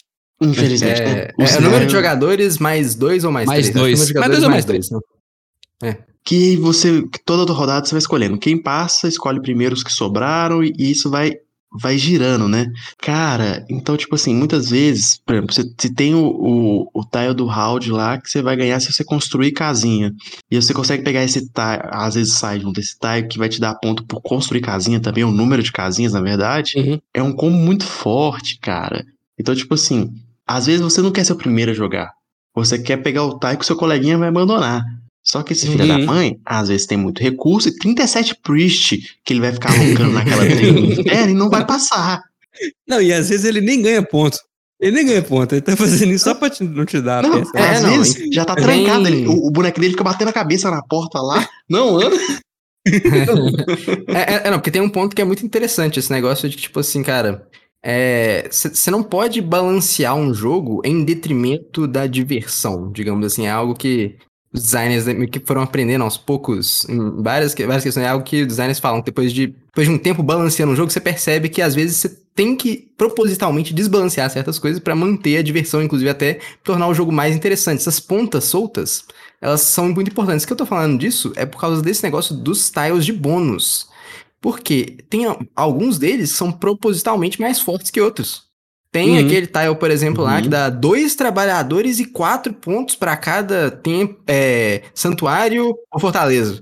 Aquele tile é um absurdo. Faz é absurdo. quatro pontos, geralmente muito fácil, porque muita raça vai começar com um santuário uhum. ou uma fortaleza. Uhum. E ainda dá dois trabalhadores. Dois trabalhadores, velho. Que que é isso, mano? É coisa pra caramba. É, então, tipo assim, eles são propositalmente desbalanceados porque isso aí aumenta o valor que você tem que dar ao seu número de ações. Porque em vários outros jogos você não vai ter que pensar nisso. Você vai falar, ah, vou fazendo aqui, tem muito recurso acabar, foda-se. Então isso uhum. adiciona mais uma camada no jogo. Você vai ter que pensar, não, mas espera, eu fazer mais ações pode ser pior para mim, ou pode ser até melhor. Eu posso usar isso ao meu favor, igual você falou. Eu posso segurar esse tile bom que eu sei que os outros querem, eu seguro ele. Eu fui fazendo 900 ações aqui e foda-se. Inclusive, tem situações, cara, eu, eu inclusive já fiz isso. Eu, eu falei, velho, eu não vou passar antes do cara porque ele quer esse meu tile aqui e eu quero o tile dele, inclusive. Aí o que eu fiz? Eu, eu, ah, eu vou cavar aqui. Você quer construir a casinha? Não, agora não. Vou esperar. Isso aí. na, na, próxima você constrói a casinha. É uma roubada. Não, você cava uma vez, cava outra vez. A segunda vez? é. Depois você compra um sobre navegação. É, é, é, opa, navegação, tranquilo, sem pressa nenhuma, sem pressa nenhuma. Tem, tem a parada de pegar o taio do cara e tem o passar rápido pra pegar o taio que tá disponível também, né? É, não, e também tem o passar rápido porque você quer pegar sete moedas na próxima rodada. Você precisa daquelas sete moedas. Uhum. Tem, tem facção que simplesmente não gera dinheiro, né? É, é- é natural que ela tenha um encame ruim de moedas. É, Uhum. Por exemplo, as bruxas são meio assim, as, Uhum. as mermaids são meio assim, porque elas spamam muita casa, né? É natural que elas façam muitas casas e não, não upgrade no começo. Se você fica sem dinheiro. Então você tem que, ó, Hum. se você não pegar esses sete contas aqui, tu não vai viver, malandro. Aí tem que passar e tal. É, a- realmente, o ato de passar é muito importante. É mais importante do que a Sim, gente sim. imagina. E é uma das coisas mais interessantes do jogo, né, cara? Uma das coisas que dá Uhum. mais interação ali, que você pode ganhar ou perder mais coisas com isso. E, e também tem, tem essa questão do desbalanceamento até aí, se você for ver, cara. Porque se você for pensar, pra maioria das ações, a maioria das coisas, você vai ver que um trabalhador é mais ou menos três moedas. Mas essa ação em específico dá sete moedas ao invés de seis. Enquanto a, a outra ação, pelo mesmo preço, dá dois trabalhadores. Se você for olhar. É, se você for fazer umas matemáticas básicas assim, você percebe também nos tiles de favor, por exemplo. é, o melhor tile de favor em questão de. De, tipo assim, de poder dele, aqueles de recursos que dão, o melhor deles é o que dá só moeda. Mas também é o moedas. menos. É, exatamente, mas também é o menos. É, como é que eu vou dizer?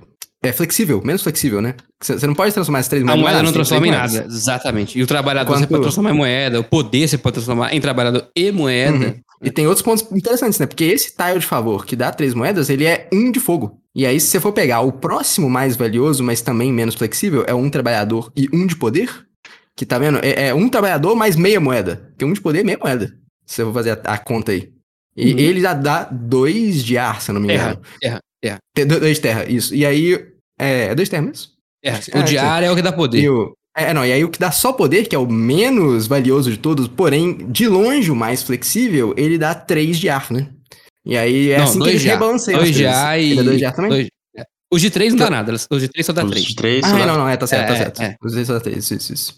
É, e aí tem, tem, tem esse balanceamento dos cultos, né? E...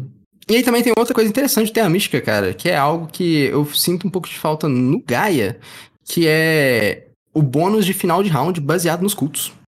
Que isso aí Uhum. torna um outro encadeamento que você consegue fazer. Eu tinha falado daquele negócio da progressão natural, por exemplo, que você sabe que a partida vai ser de muito ponto. Outro jeito de você saber que vai ser de muito ponto é que você potencialmente consegue gerar muito recurso no jogo Com os muito cultos. cedo. É, exatamente, com os cultos. Porque, inclusive, é, eu, eu falei que esse negócio do Terra Mística ser interessante pela interação. Isso aí vai criando um metagame com a galera. Igual o Biscoito falou ali, ah, não, se você fizer uma jogada errada, você vai perder 30 pontos ali no final, Hum. porque você se ferrou com a ponte, uma coisa assim. É, Uhum. e se você for evoluindo o metagame, depois o metagame vai ser, ok, eu sei que eu não posso deixar de passar aqui mais cedo que os outros, porque eu preciso fazer tal coisa na próxima rodada, e eu não vou conseguir fazer se eu, se eu, se eu gastar os recursos, né? Digamos assim. Então, assim, o próximo ponto do, do metagame é a outra pessoa perceber que você quer fazer isso e fazer antes de você, né? E aí, se você for evoluindo isso mais, mais ainda, você cai ali nos, digamos, pessoal de maior rating no Snellman. Porque o Snellman tem uma ladder, tá, gente? Tem ali um rating que você pega igual, igual o LOLzinho, digamos assim. Uhum. E aí eu dei uma olhada nos jogos, inclusive, do pessoal que é, tipo, campeão do campeonato de Terra Mística do Snellman. Eu, isso daí é algo que eu já, já parei e dei uma olhada por curiosidade mesmo. E, por exemplo, uma das coisas que eu vi no metagame deles, cara, é que uma das coisas mais requisitadas na primeira rodada, mano, primeira rodada, das coisas mais requisitadas é que a galera tenta pegar o Priest com poder. E os, botar esse Priest num culto de três pontos ali, onde é que vai gerar recursos, Uhum. entendeu? É tipo assim, é uma forma que você tá gerando pontos pro final, né? Você já tá participando da disputa dos Priest, você tá pegando um espaço de três, você tá pegando um Priest adicional e você ainda por cima tá ganhando recurso no final do round. Então não, não foi tão um gasto tão grande, né? Então assim, se eu vou pensar, isso é tipo o último nível do, do metagame. É, isso é um investimento absurdo que não é fácil de perceber, né? Uhum, Na verdade, sim, você tá é completamente... Power, né? Parece uma É, ação meio exatamente. estranha, né? Você fala, uai, assim? Pa- pa- parece que você tá impedindo o seu desenvolvimento cedo, mas na verdade você tá fazendo uma coisa que vale a pena. É tipo assim, é muito contra-intuitivo e é uma coisa completamente de metagame mesmo. Que você só percebe depois de muitas partidas. Se você tem ali uma facção, por exemplo, que já começa com dois lá, sei lá, na Terra, por exemplo, e você tem no scoring tile lá algo que dá uma pá com quatro na Terra. Você pegou um Priest, colocou na Terra, cara, você já tem uma pá ali que no início do jogo vale ouro, né? Então, É, Uhum. três trabalhadores no mínimo, né? É. exato. Uhum. Então, assim, eu, eu até costumo falar que a parte do- dos cultos ali é um jogo à parte mesmo. Hum. Ou ele Um abraço pro Targino. acontece, pelo menos nas partidas que eu joguei, eu acho que a maioria, é, durante o jogo, ela não ocorreu. Mas chegou ali no, no quarto round, no quinto round, aí é uma disputa de priests ali que vou te falar. Todo mundo colocando, querendo subir, querendo garantir, às vezes, pelo menos uma trilha, né? E, Uhum. enfim. É, é, não, de- depois que eu vi que o pessoal foda do Terra Mística fazia isso, cara, é o que eu tento fazer agora, eu procuro essa oportunidade quase toda partida minha. Eu começo, eu olho ali, opa, eu posso, eu consigo pegar esse Priest, não atrasar o meu desenvolvimento na primeira rodada e botar ele num culto e ainda ganhar alguma coisa por isso? Se eu puder, eu vou fazer, entendeu? Tipo assim, é algo que eu já, primeira, jogada, eu pego aquele Priest e já boto. Eu queria fazer o seguinte: muita gente fala assim, o Targino até falou mais cedo aí, que o jogo vem com uma, um jogo separado dentro da caixa que é a trilha dos cultos. Eu concordo que a trilha dos cultos ela tem um aspecto de minigame, mas eu discordo muito que ela é desligada do jogo. Isso não é verdade. Se você Uhum. acha que ela é desligada do jogo, você tá jogando mal. Vou ser, vou ser categórico aqui. Porque você não pode ignorar a quantidade de recursos que você ganha com aquele troço. Seja pá, seja trabalhador, seja moeda, que tem tudo que você ganha. E poder. Você ganha poder subindo naquela trilha. É, E- tem, Uhum. tem algumas raças que meio que ignoram, né? Então, mas aí vai muito da raça. mas aí é o lance da é aquela simetria coisa, lá né? atrás, né? que eu Sim, falei mais cedo, né? É uma raça Uhum. que ela vai focar, por exemplo, em Guini começa com zero em todos os escudos. Uhum. Zero. É, ele, ele desestimula você a jogar ali. Inclusive, eu não sei jogar sem os cultos, por isso que eu jogo muito mal de Guini. Tem É, alguns mas eu- jogadores, cara, influencia nisso também. Se você estiver jogando Sim, em sim, quatro certeza. jogadores, por exemplo, é, você precisa de, de garantir uma dessas, independente da raça que você pegar. Não, tu porque vai senão- fazer zero, né? É. Senão é. Uhum. É, é, não, é, eu diria que não necessariamente, porque depende, é igual eu falou, depende da raça. Tem raça que realmente não precisa muito menos. Mas, se beneficia, né? Porque uma raça que não tá nem aí, já que você não tá nem aí, eu vou ganhar dois pontos grátis, né? Agora, se- É, é, não, mas aí que tá É. o negócio. Tem, tem jogo, por exemplo, cara, que você pode fazer uma leitura, que eu eu já fiz algumas partidas minhas, que foi tipo assim, a minha raça não é uma raça de culto. Eu tô jogando com uma raça que não é de culto. Digamos, sei lá, tô jogando de Swarm. Parada assim. Uhum. Aí, aí, tipo assim, beleza, eu quero muito pouco culto. Eu vejo que tem muita gente de culto na partida e, e eu vejo que eles que tem os bônus de final de round meio que alinhado. Mas eles não estão alinhados aos quatro cultos. Sabe, por exemplo, tem- eu vejo que, Uhum. por exemplo, tem uma seção ali de culto da terra que dá moeda, dá não sei o quê, que aí o pessoal vai disputar a terra e depois vem uma seção, por exemplo, da água. E aí o pessoal vai disputar a água. Aí o que, que eu fiz? Eu, eu olhei no começo e falei assim: olha, cara, eu não vou precisar desse priest. Eu não vou. Eu não vou, eu não vou disputar os cultos ativamente com essas que disputam um culto muito melhor do que eu. E eu não vou nem buscar esses recursos. Sabe o que eu vou fazer? Eu vou pegar esse priest aqui, eu vou colocar no fogo, que não tem nenhum tile ali no final que dá, dá coisa do fogo, porque ninguém Uhum. vai disputar isso. Aí eu já boto no 3 ali, eu já garanto pelo menos 4 pontos. 4 pontos num priest, isso bom. Às vezes vale a pena, sabe? Tipo assim. No caso do Swarmling especificamente, tem uma, tem uma treta que muita gente ignora. O Swarmling começa com um em cada culto. Então, Hum. qualquer priest que você botar é uma pá. Sim, sim. É, se você for o primeiro, saca? Então, você ainda pode tentar, isso. Bota um bicho lá e foda-se. Depois você vê o que, que dá. Não precisa ficar disputando, né? Você É, falou. tem- tem- se a tem- sua- raça não é a pra pena. isso, sai fora. Não, Swarmlings, não vai- esse, Uhum. pro Swarmlings isso é extremamente importante, porque tudo é caro. Né? Então É, todas as é, ações cê- deles cê- são caras. Uma pá é seus outra. recursos. Uhum. Uhum. Swarmlings muda muito com a expansão dos barquinhos, mas vou deixar isso pro final. Swarmlings sim. ganham, ganham um ar muito curioso lá. É, e assim, eu não sei você, mas eu joguei muito pouco a expansão dos barquinhos, né? É, eu joguei três partidas só. Eu queria ter Uhum. jogado muito mais com ela, mas enfim, quando ela chegou, chegou um tal de coronavírus junto. E aí, deu ruim, deu ruim generalizado. É, a gente não falou das raças, né? Eu queria passar por elas rapidamente. O que, que tem de bom, o que tem de ruim em cada uma delas. Além das raças, é bom falar das cores. E é interessante Sim, já- as, as já cores as são cores diferentes. É, é, as cores são diferentes em cada mapa, né, cara? Se você for olhar. Tem certas características das cores, digamos assim.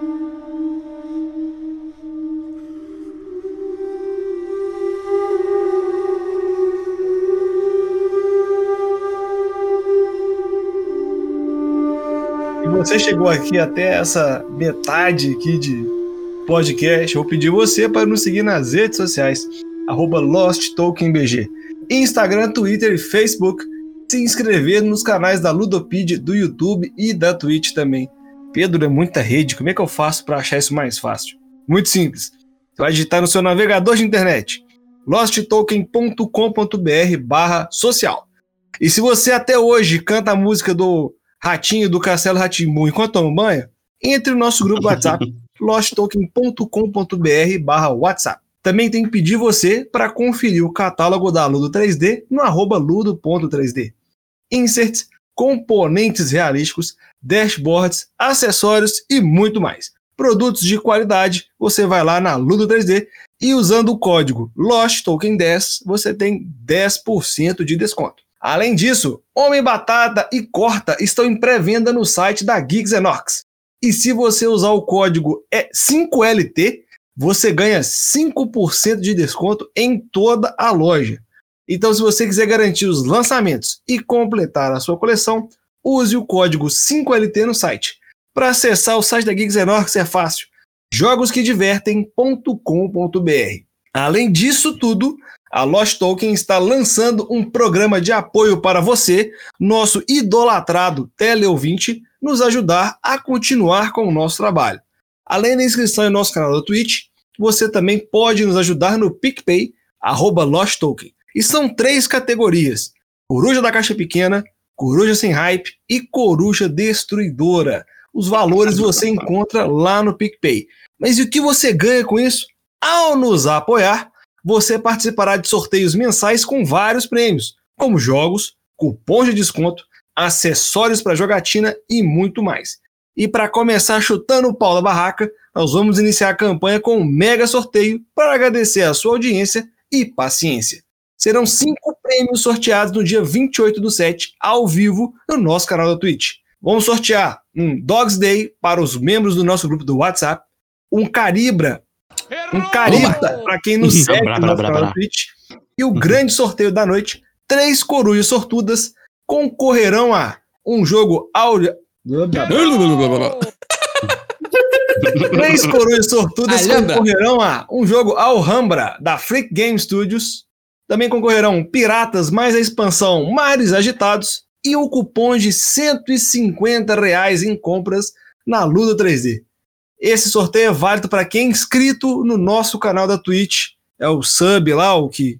Ó, e também apoiador do PicPay, tá? Não se esqueça, então, dia 28 de 7 de 2021, ao vivo no nosso canal, serão feitos esses cinco sorteios.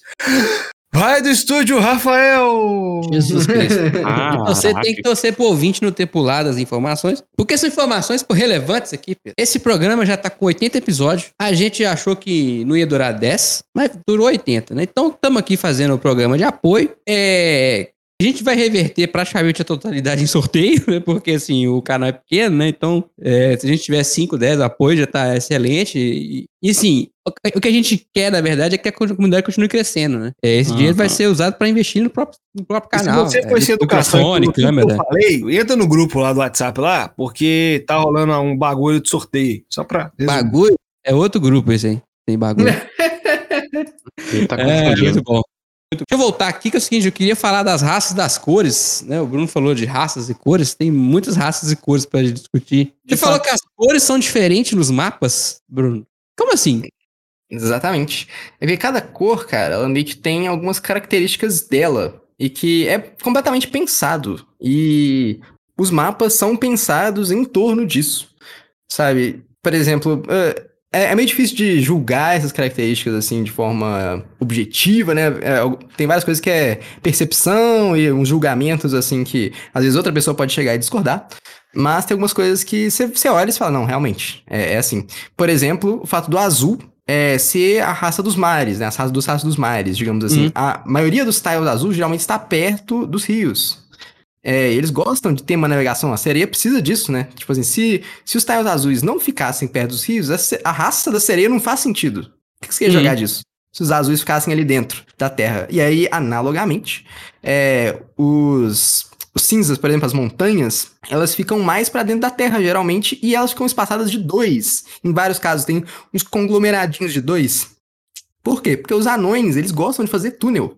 E o túnel deles uhum. precisa dessa distan desse distanciamento. Então, se olhar para todos os mapas de Terra Mística, tem essas características. Por exemplo, o deserto, geralmente, ele é mais difícil de se construir. Tipo assim, ele tá num lugar zoado. O deserto tá em lugar zoado. Você pode olhar todos os mapas, o deserto tá, em alguma medida, em lugar zoado. Inclusive, eu diria que no primeiro no mapa original é o mais zoado de todo pro deserto, enquanto pros próximos vai ficando um pouquinho melhor. Acho que porque tem, tem mais rio nos outros, algumas coisas assim, eu diria que. Mais recortado, né? É. É, aí eu acho que. E, e também, como o Faquinha é muito fraco no mapa original, né? Eles tentaram provavelmente melhorar um pouquinho a vida dele. Porque, cara, se você já jogou de Faquinha, é tristeza pra formar cidade. É muita tristeza. Porque tem os Uhum. desertos no lugar zoado, cheio de tile, difícil de cavar em volta. E o Faquinha não cava fácil. No caso do Nomad é mais de boas, porque ele taca areia, foda-se. Mas, tipo assim, no caso do Faquinha é realmente difícil. É. Tem, tem várias situações assim pra todas as cores. Você pode procurar todas as cores. É, tem, inclusive, se você fizer essa análise de mapa, né? Você descobre uma coisa muito importante que é meio que uma build order inicial. É, para cada mapa, você vai olhar, você pega uma raça qualquer, você vai pela cor dela, né? Você vê assim, olha, é melhor eu começar aqui e aqui, por exemplo. Você vai olhar, tipo assim, por geralmente o dois, três, às vezes quatro lugares que é. Sendo que tem o quê? Sete tiles, eu acho, de cada cor, né? É, inicialmente. Mais ou menos. E, e provavelmente deve ter provavelmente uns quatro espaços ali que são bons pra iniciar com cada uma das raças. Às vezes Chaos menos. Mage tem um espaço. no Não, primeiro não, mapa. Chaos Mage no primeiro mapa tem três espaços que, eu- que eu acho viáveis. Depende da, depende da partida, claro. Mas tem três espaços viáveis, que são geralmente aqueles três perto do rio. Uhum. É... o que dá pra você atravessar o rio e cavar do outro lado. É construído do outro lado de graça. É. É, exatamente. É, é- é uma coisa necessária. E aí, tipo assim, essa coisa da build order inicial, né?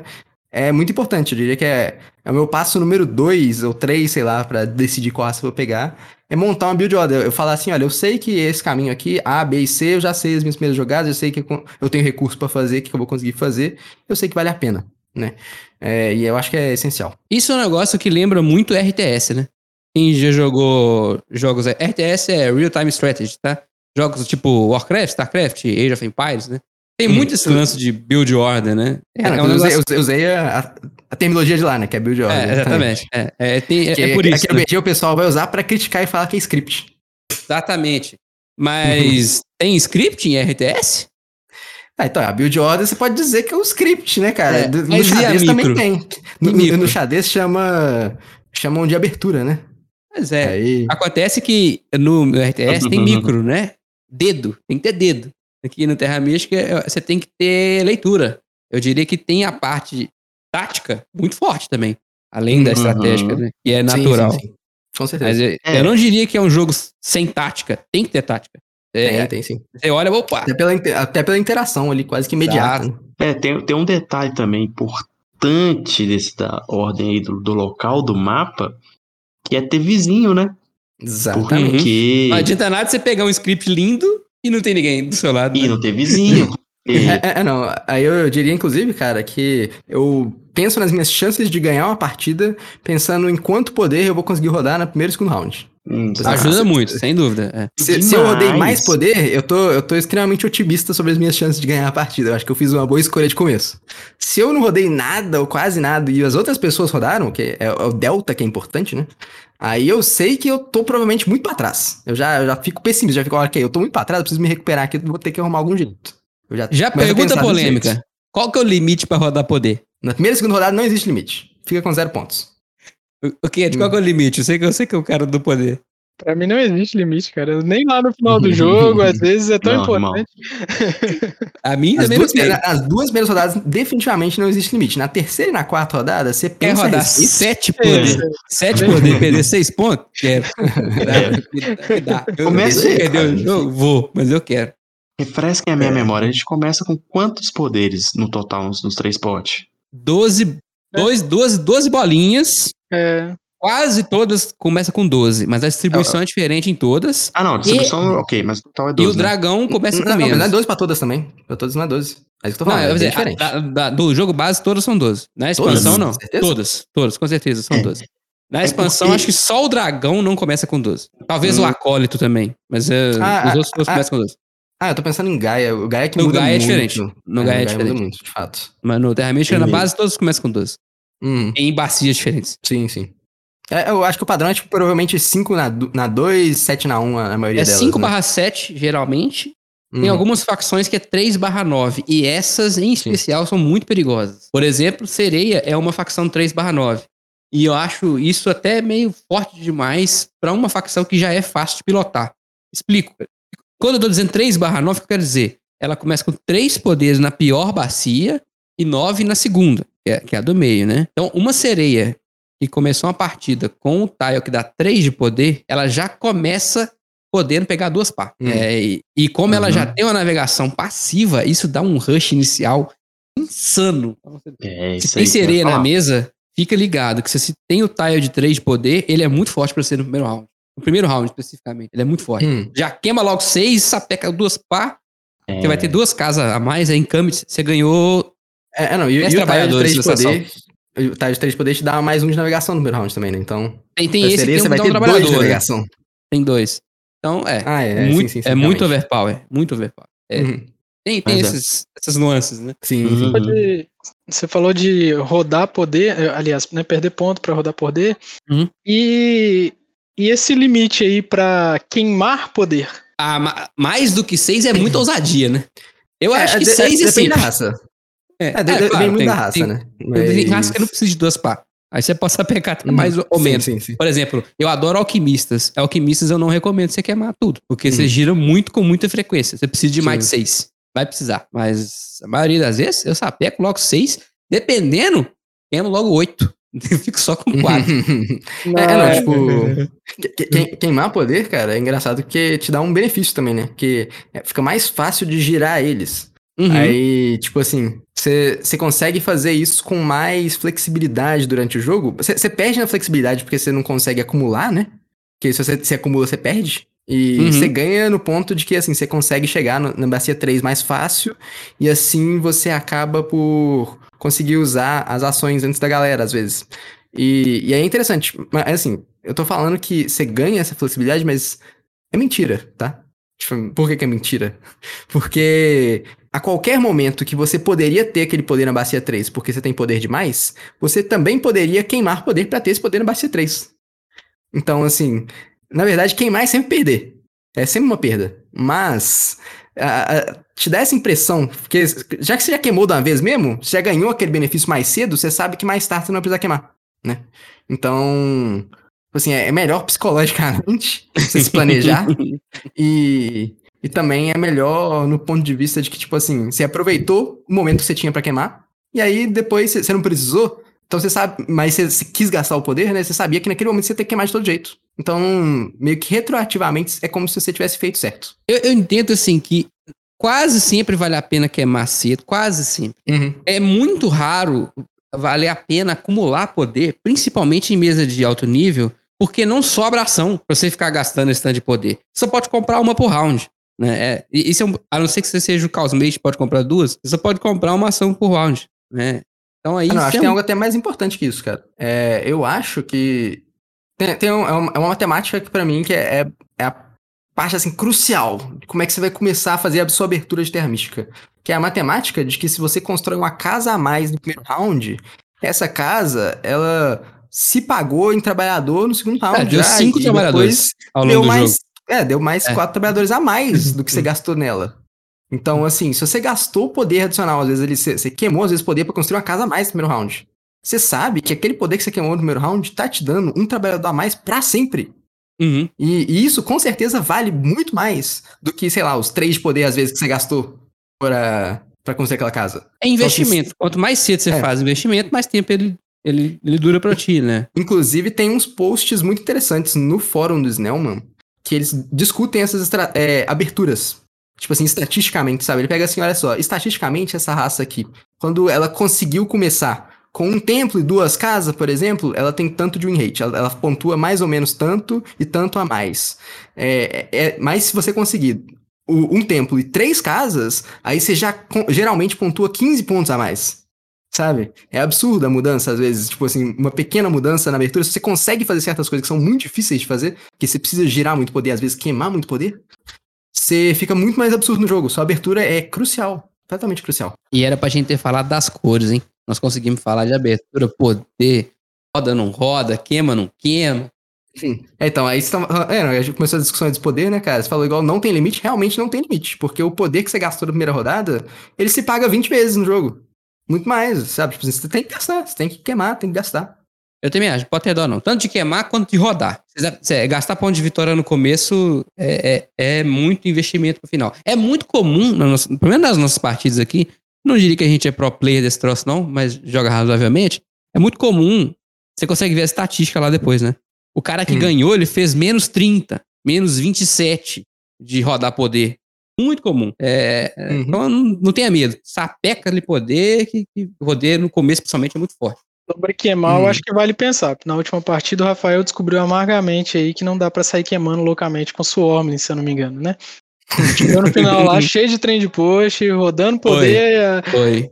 de todas as formas possíveis e não tinha poder. Então, Não tinha poder pra rodar. não adiantou. É, Isso foi uma questão curiosa, né? Os, os- tem, tem- sempre tem exceção, né? O Swarm é uma delas, né? Se você, como, como você tem acesso muito fácil ao trend post, né?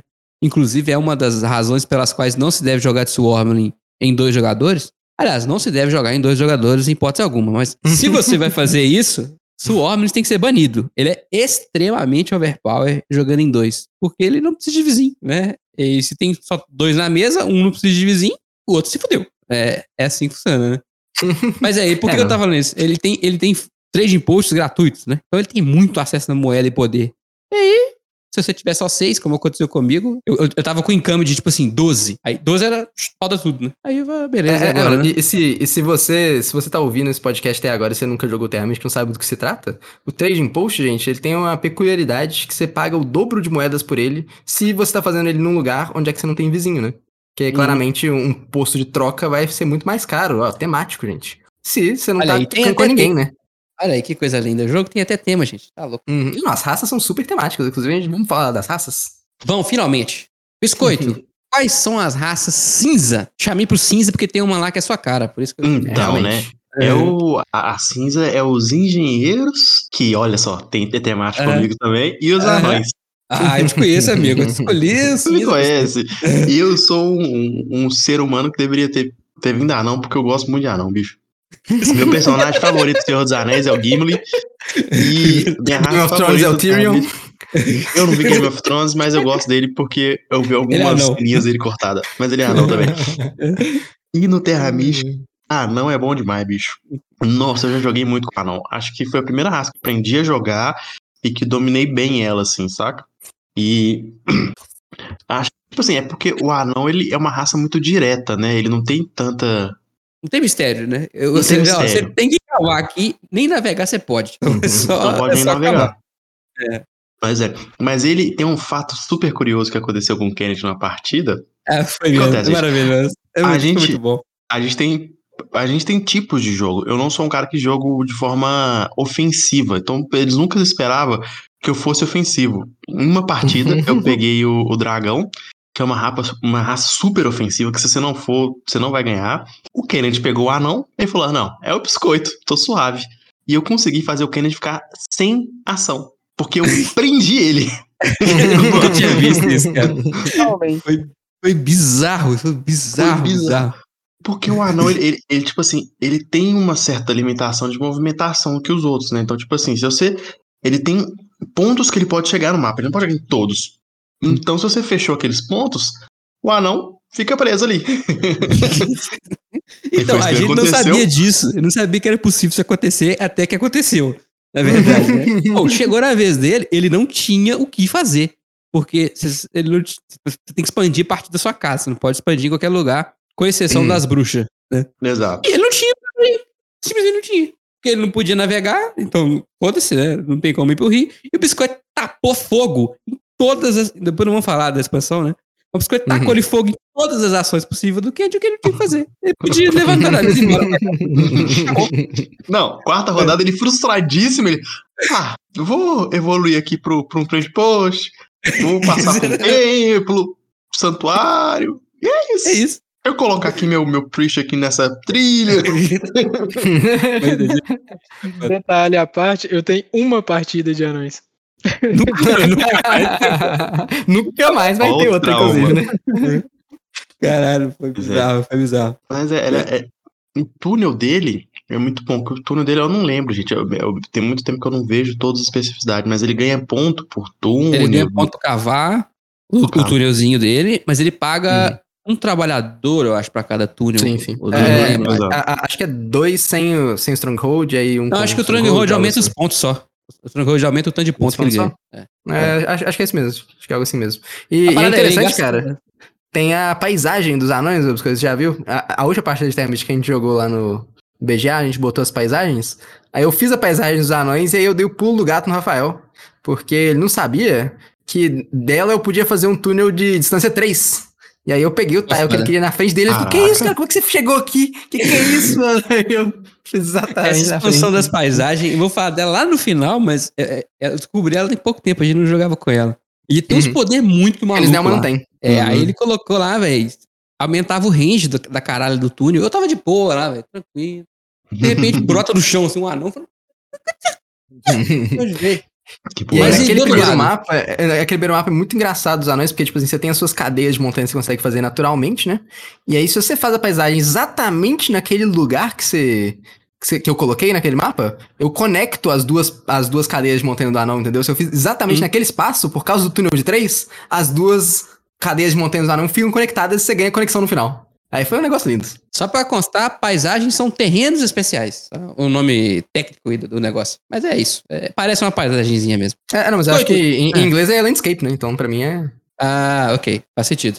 é por isso que eu Qualquer falei que outra raça cinza. É, os engenheiros, que são dificílimos de jogar. Pois é. E- o engenheiro é curioso. Ele é o segundo maior win rate no high elo. Ou seja, dos Uhum. dos jogadores profissionais, o engenheiro é o segundo que mais ganha. Mas é Uhum. disparado o que eu jogo pior. Não sei como faz aquele trem funcionar. Eu não sei. Não sei. Já tentei É, não, duas mas eu- vezes. Ele é bom pra construir, mas ninguém sabe como que ganha ponto com aquela desgraça. Ah, é, não, mas o negócio, cara, dos engenheiros é que ele funciona só em algumas partidas e não é uma coisa de você pegar toda a partida, eu diria. Uhum. E, e o negócio é que ele tem algumas poucas builds dele que são muito boas. Em especial por causa de uma coisa muito diferente dele, que o templo dele dá poder ao invés de priest. Uhum. E aí isso tem algumas partidas que isso é absurdo, entendeu? Você tem que fazer uma build planejando para aquilo e, e a- se aproveitar dessa diferença dele muito bem. Aí você consegue sair muito na frente, porque já tudo seu é mais barato, você ainda tem mais poder pra girar quando você faz o templo. E se tudo seu tá fazendo ponto, você fez uma progressão natural pra isso, aí você decola. Decola, você, você voa tranquilo, É, você, você vira a- Santos a Dumont na é partida. que- a questão é que não é um negócio fácil, né? Disso acontecer. Tem, que- é quase um alinhamento estelar. Você tem que pensar num monte de coisa. Eu nunca consigo fazer. Hum. Nunca, nunca. Ele também tem a questão das pontes, né, cara? Que ele, Sim, sim. ele é a única É. raça que consegue fazer ponte. Fora, Fora do, as- fora do, do mercado. É. Exato. E, e você ganha uma ponte também, né, quando você tá fazendo. Não, né? não, não. é A, a- a habilidade dele é. No final do round, você ganha três pontos por round, ponte a- conectada. né? Você Isso. ganha três pontos pra cada ponte sua ligado a estruturas suas. Não vale Exatamente. pier, viu, Kennedy? não vale pia. Pier, pier não conta Bem ponto. lembrado. É E difícil esse a- objetivo, bicho. A- é, e a habilidade passiva dele, passiva não, né? A, a inicial é que você pode gastar dois trabalhadores pra fazer uma ponte, Uhum. que é muito caro, mas eventualmente pra ruxar esses pontos aí pode ser útil, né? É, não, e você não fica à mercê do- dos amiguinhos, né? Você não precisa passar mais cedo pra fazer a ponte, você sabe que você vai ter um jeito de fazer. Hum, Então, assim, é legal, é legal.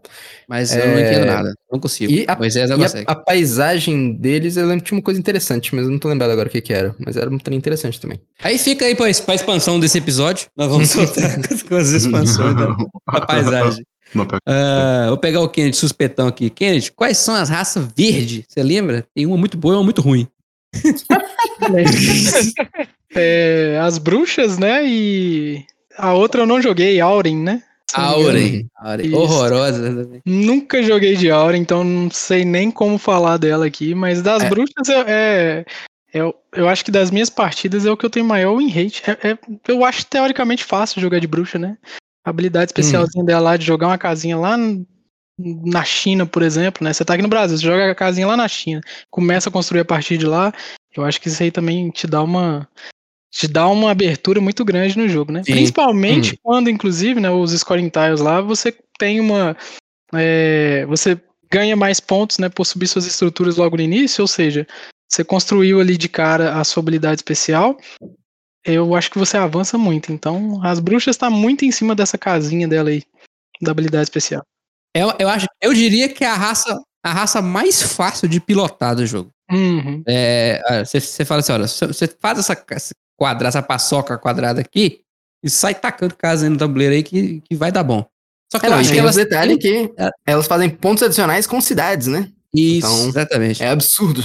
Só que eu Uhum. acho que ela tem um teto. Eu não consigo ver a bruxa performar absurdos. Assim, eu acho que ela é fácil de pilotar pra fazer 140. Pilo- Uhum. Fácil de pilotar pra chegar no 142, saca? Mas eu não vejo uma bruxa que vai fazer 170, 180. É. Mas aí que tá, né, cara? É, é aquilo que eu te falei do. Tem partida que você pontua muito, tem partida que você pontua pouco. Então, Hum. se for numa partida que a pontuação geral vai ser baixa, você prevê isso. Exatamente. Você Aí ela vai ser fortíssima. Uhum. E a pontuação máxima de bruxa é 139 pontos. Pois é, ela, ela não vai muito mais longe que isso, né? Em Hum. compensação, teve partida que eu perdi de Dragon Lords com 149. Perdi. Uhum. É, é vida. Você faz 149 perde. É, não, e- eu- mas, mas enquanto isso também, eu acho que é. Se você pilota relativamente bem, acho que consistentemente, quase toda partida você vai fazer essas pontuações de 130 e coisinhas. Oh, mas sobre as Aurens, cara, já que que a gente falou que nunca jogou, nem, nem sabe dizer a respeito, as Aurens são uma raça, uma raça que ela joga o jogo alternativo do Terra Mística, né? O, É o cultos, jogo dos cultos. O jogo dos É, cultos. verdade. ela joga a trilha dos cultos, e é isso, é isso que você vai fazer no seu jogo. Ela é uma raça simplérrima de jogar, porque ela não tem quase nada de diferente, exceto que o a fortaleza dela dá, dá um favor, né, se eu não me engano, e também É, dá, você dá, pode dá dá o poder de... do- é, não, dá, dá o poder dos dois escudos, mas ela também dá um favor, não dá?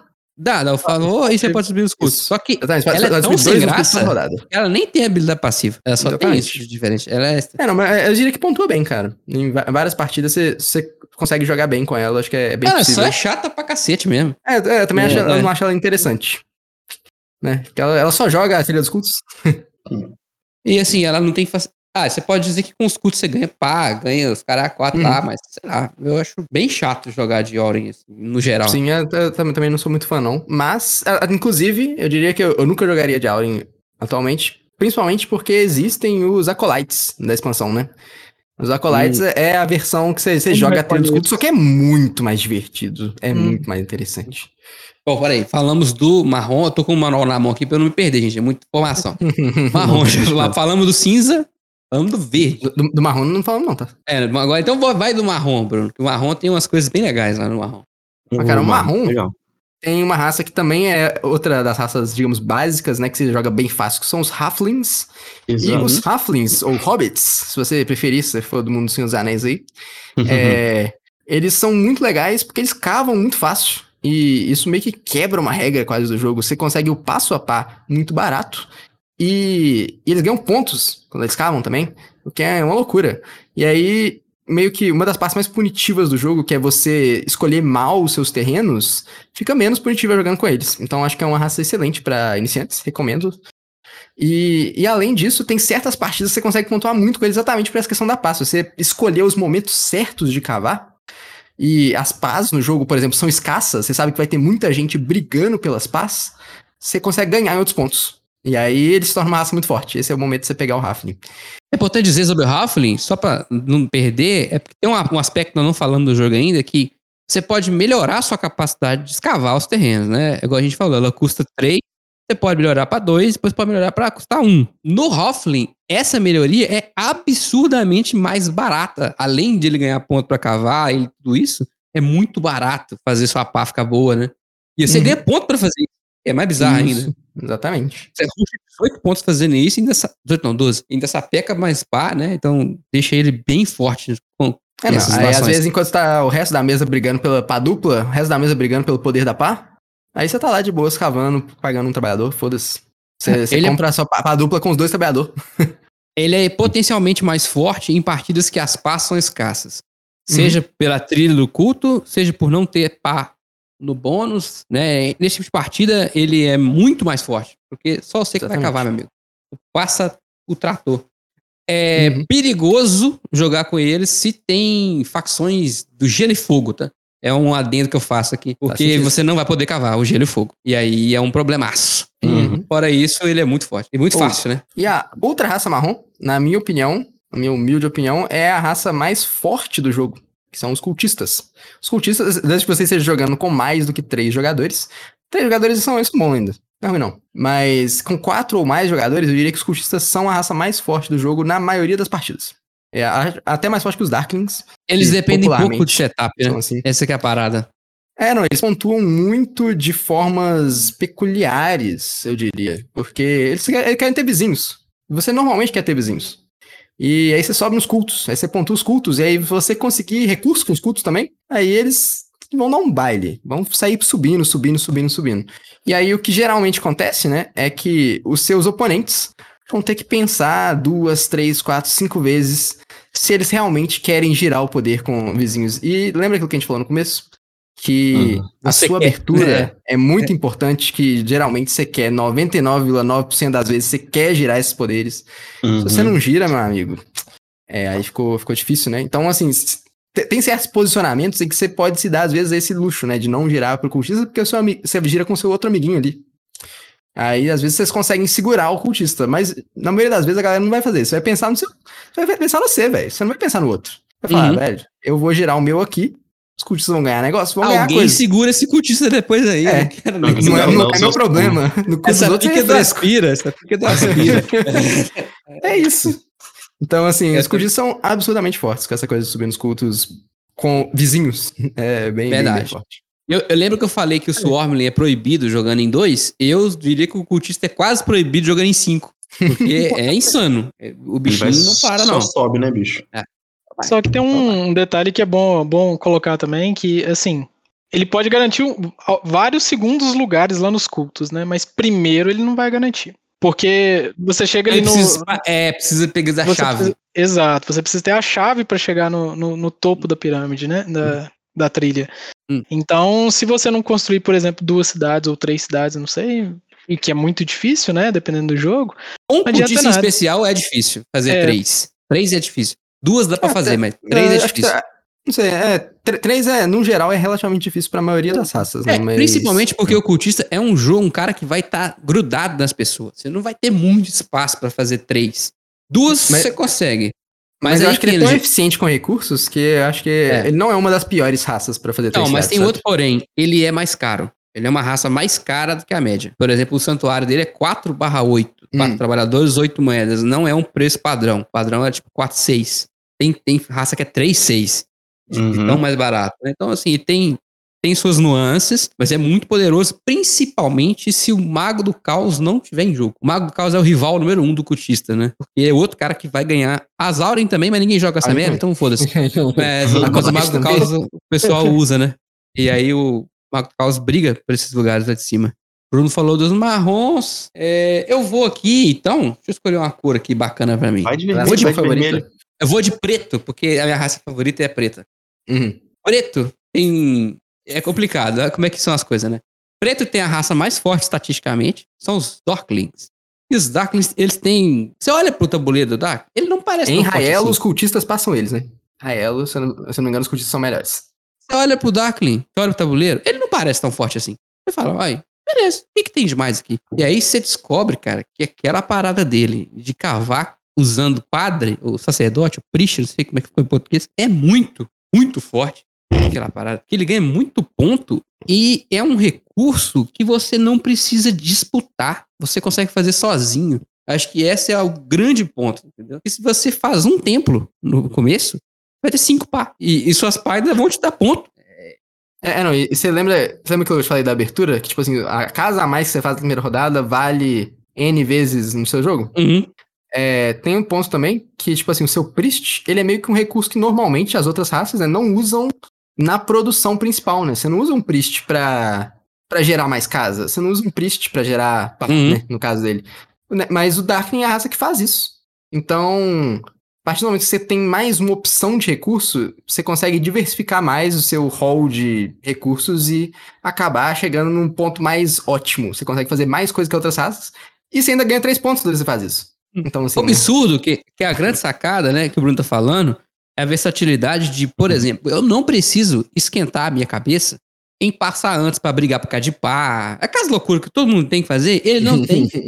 ele não gasta para cavar, ele não vai gastar poder, ele não vai gastar trabalhador e não vai gastar moeda. Sobra para fazer um monte de outras coisas. Por isso ele é uhum. tão forte em quase todos os setups. Eu diria que as pás, elas para ele nem, nem fazem sentido, na verdade. É muito melhor cavar com, com Priest. As é. pás que eu digo, né, de, de sim, Sim, sim, com certeza. É. Hum. É até Hum. mais barato, inclusive. Você É, pegar um Priest do poder exatamente. é muito mais barato que você pegar uma pá. Exato, o Priest do poder custa 3, a pá custa 4. É, só aí você já vê que ele tem uma vantagem bizonha, né? Uhum. E é muito, é muito forte. E, dito isso, eu jogo muito mal com eles. Não me pergunta, não sei o que Então acontece. você joga mal com as melhores raças do jogo. Engenheiro. As, as duas mais fortes eu jogo mal. Cultista eu jogo bem, mas Uhum. engenheiro e Dark eu jogo muito mal. Darkness é o- é o que eu mais tenho partidas e assim, a grande maioria primeiro e segundo lugar. É uma raça que é realmente muito absurda. Eu acho que pra mim a o que tenta dar uma balanceada nela ali é o valor do santuário, né? Que ele é b- mais caro caro, também. que as demais.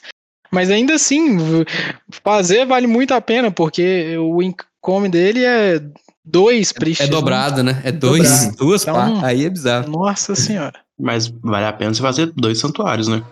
Não, o santuário não tem jeito de fazer Não, dois, não né? Só tem tem como um no jogo, né? dois. Não, desculpa, velho. Dois projeto dois Gaia, templos É, pro drogado. Tá jogando Gaia muitas vezes. No Gaia tem como, por isso. Vou te defender, por causa do Gaia.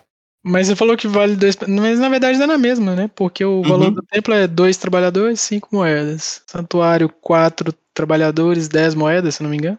Ah, não, mas mas não vale não, não vale a mesma. Não, mas esse é o menos- é menos errou na espaço, matemática. É menos É, é- espaço, mais ponto. E É, Mais menos espaço e, e- e também você tem que pensar que o seu templo, ele custa o preço da casinha e mais do trading post antes também, né? Você, você perde essas coisas pra fazer o Uhum. templo. Então, assim, na matemática também vale a pena. Uhum. É, não, é absurdo, é muito forte. E- e, inclusive, se você tá querendo aí chegar pra ganhar no, começo das partidas, vai jogar com os noob, todo mundo é noob, pega Darkly. Tem muita chance de ganhar. Uhum. É verdade. É. Porque ninguém sabe jogar esse trem. Você pega lá, ó, você vai ver, tem um símbolozinho que é o padrezinho. Onde tiver, você pega. Pega o padrezinho e sai cavando. Você vai ganhar. Pode anotar isso. 100% de chance. Vai ganhar. Muito, é, muito se você quiser o, o par de nível, né? Aí é você pensar que às vezes vale a pena você correr e botar um priest seu no espaço 3 de algum culto. Aí você vai ter que fazer umas continhas, umas contas malucas que É, você vai ter que quantas pá eu vou gastar pra ganhar essas pá do culto, entendeu? É uma parada. Mas, do outro lado da raça preta, tá minha raça favorita, que é uma raça incompreendida. O que acontece?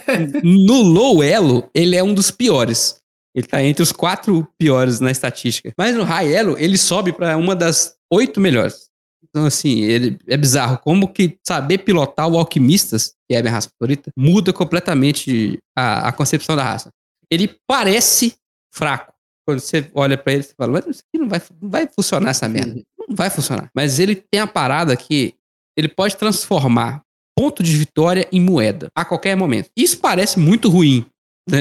É, por- Porque, caralho, vou gastar ponto pegar o pior recurso do jogo, mas é, é sobre versatilidade, né? Que o Bruno falou no começo. Então, é muito versátil. Se você conseguir um rush de trabalhador, que não é o forte com eles, tá? Depois eu vou falar como que eu acho que tenho que se abrir com alquimistas. Sei lá, tá precisando de dinheiro? Queima lá seus pontos de vitória, troca por dinheiro, que é investimento no- no começo do jogo. No final, você pode transformar o dinheiro de volta em ponto, mas assim, é, é irrelevante a quantidade de pontos que você faz com o dinheiro. A parada forte do alquimista é que se você tem a fortaleza, primeiro que quando você faz a fortaleza, imediatamente você ganha 12 de poder. 12. É muita coisa. Então, Você tem que estar preparado pra quando você fizer, você já poder gastar e tal, todo esquema. E a outra parada é que toda vez que você cava, a gente já falou aqui que é um jogo sobre não cavar, né? Mas toda vez que você cava, você ganha poder. Então essa é a parada do alquimista. Você tem que fazer o seu jogo todo pra que você tenha acesso às paz e em abundância. Então, qual é a Hum. parada? Ruxa a sua fortaleza o mais rápido possível. entendeu? Se você conseguir ruxar ela muito cedo, você provavelmente vai estar com 10 ou 12 de poder na última bacia. Você fez no primeiro round. Já queima logo 6, compra duas pá. Só que quando você compra duas pá, você ganha 4 poder. Então você já começou a rodar a máquina de novo, entendeu? Ela vai. ela- E tem uma outra coisa. A fortaleza dá dinheiro em vez de dar poder. Uhum. Muito. Então o que, que você, você consegue fazer? Fortaleza e casinha só. Você vai ter consistência ali com dinheiro e trabalhador. E você vai o passo a passo assim que você conseguir. O que, que você vai conseguir? Aí sua fonte de poder vai ser a pá. Olha que loucura. Não precisa de- Uhum. de ter coisas intermediárias. Você vai fazer dinheiro, o trabalhador, e pai vai cavando e vai ganhando. Essa é a parada do, do, do alquimista. tá? Eu acho muito É- legal. é, uma raça interessante, né? Que diferente. os dois, as duas raças pretas, meio que elas têm a pá, digamos, melhorada, né? Uma delas Uhum. em forma de priest e a outra em forma de, De- dessa questão de ganhar o poder. ganhar Uhum. poder de volta. Exatamente. Será que isso tem a ver com o negócio da localização que a gente falou mais cedo? Eu nunca parei pra Com pensar certeza, sobre com isso.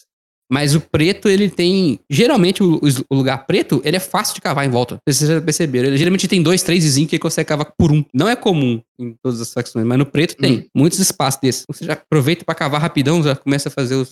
É, é, não, e geometricamente, o que é interessante, né, cara? Que se pensar geometricamente no mapa, na hora que eles estão fazendo o balanceamento da, do- da posição das cores, né? Isso ia acontecer com alguma das cores. Então, o designer pensou exatamente isso acontecer pro preto e botou esses poderes no preto. No preto.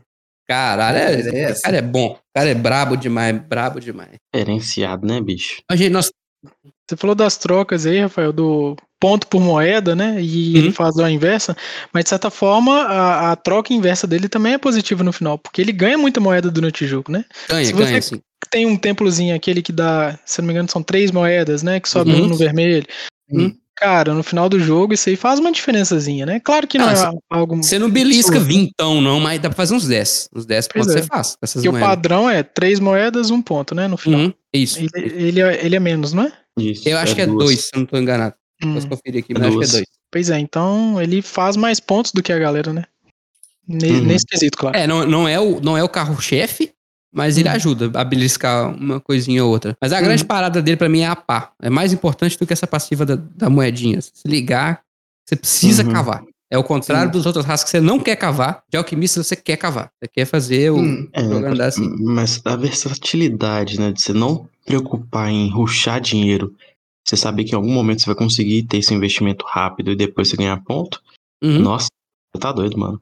E ô, Rafael, já aproveitando o embalo aí, cara, é, já vou falar então de outra cor. Eu vou falar da, dos nômades. E qual, qual que é essa cor? Isso seria o quê? Bege? Amarelo, amarelo. Amarelo? Ok. Amarelinho. Vou- vou- gente, o Bruno é daltônico, pra quem não Amarelas. sabe. pra quem não tem conhecimento, É, e por que, que eu vou falar disso, cara? Porque tem uma, uma outra raça também que você quer cavar, que é justamente os faquires, né? Eu diria que os faquires e também o- os anões também, de certa forma, eles querem cavar, só que eles querem cavar em lugares específicos, né? Porque eles querem usar Hum. a habilidade deles, trocar, trocar recursos, né? No caso dos faquires é priest, no caso dos anões é, é trabalhador, por pontos e também mais um espacinho no mundo pra eles chamar de, de deles, né? uhum, É, e, e aí, cara, é- essa é outra coisa interessante. Quando é que eu acho que é interessante pegar Fakir, por exemplo? É justamente quando você tá numa partida que vai ter pouca pontuação. Porque eles fazem muito ponto naturalmente com essa ideia de você gastar o Priest pra usar o tapete mágico. Que você dá uma voada por aí e chega no novo terreno. E isso dá muito ponto, e normalmente eles não conseguem fazer cidade, até por isso. Até por causa de onde é que ficam os desertos, que é meio zoado. E também Uhum. porque eles fazem muito ponto é, viajando pros lugares. Então Uhum. o Fakir, ele às vezes é mais nômade que o nômade. Ele não faz cidade. Ele, Isso é verdade, ele é mais longo que o Nômade. Ele sai voando Faz por aí e faz ponto pra caramba. E, a- ele, e aí ele tem que ignorar coisa de cidade, tem que ignorar umas coisas assim. Então você tem que pensar, eu diria, usar Fakir mais em partida que vai pontuar pouco. É uma Eu coisa achei diria, inclusive, que o Fakir tem um, um- uma- um outro fator que a gente não falou ainda. Esse jogo é muito gigante, velho.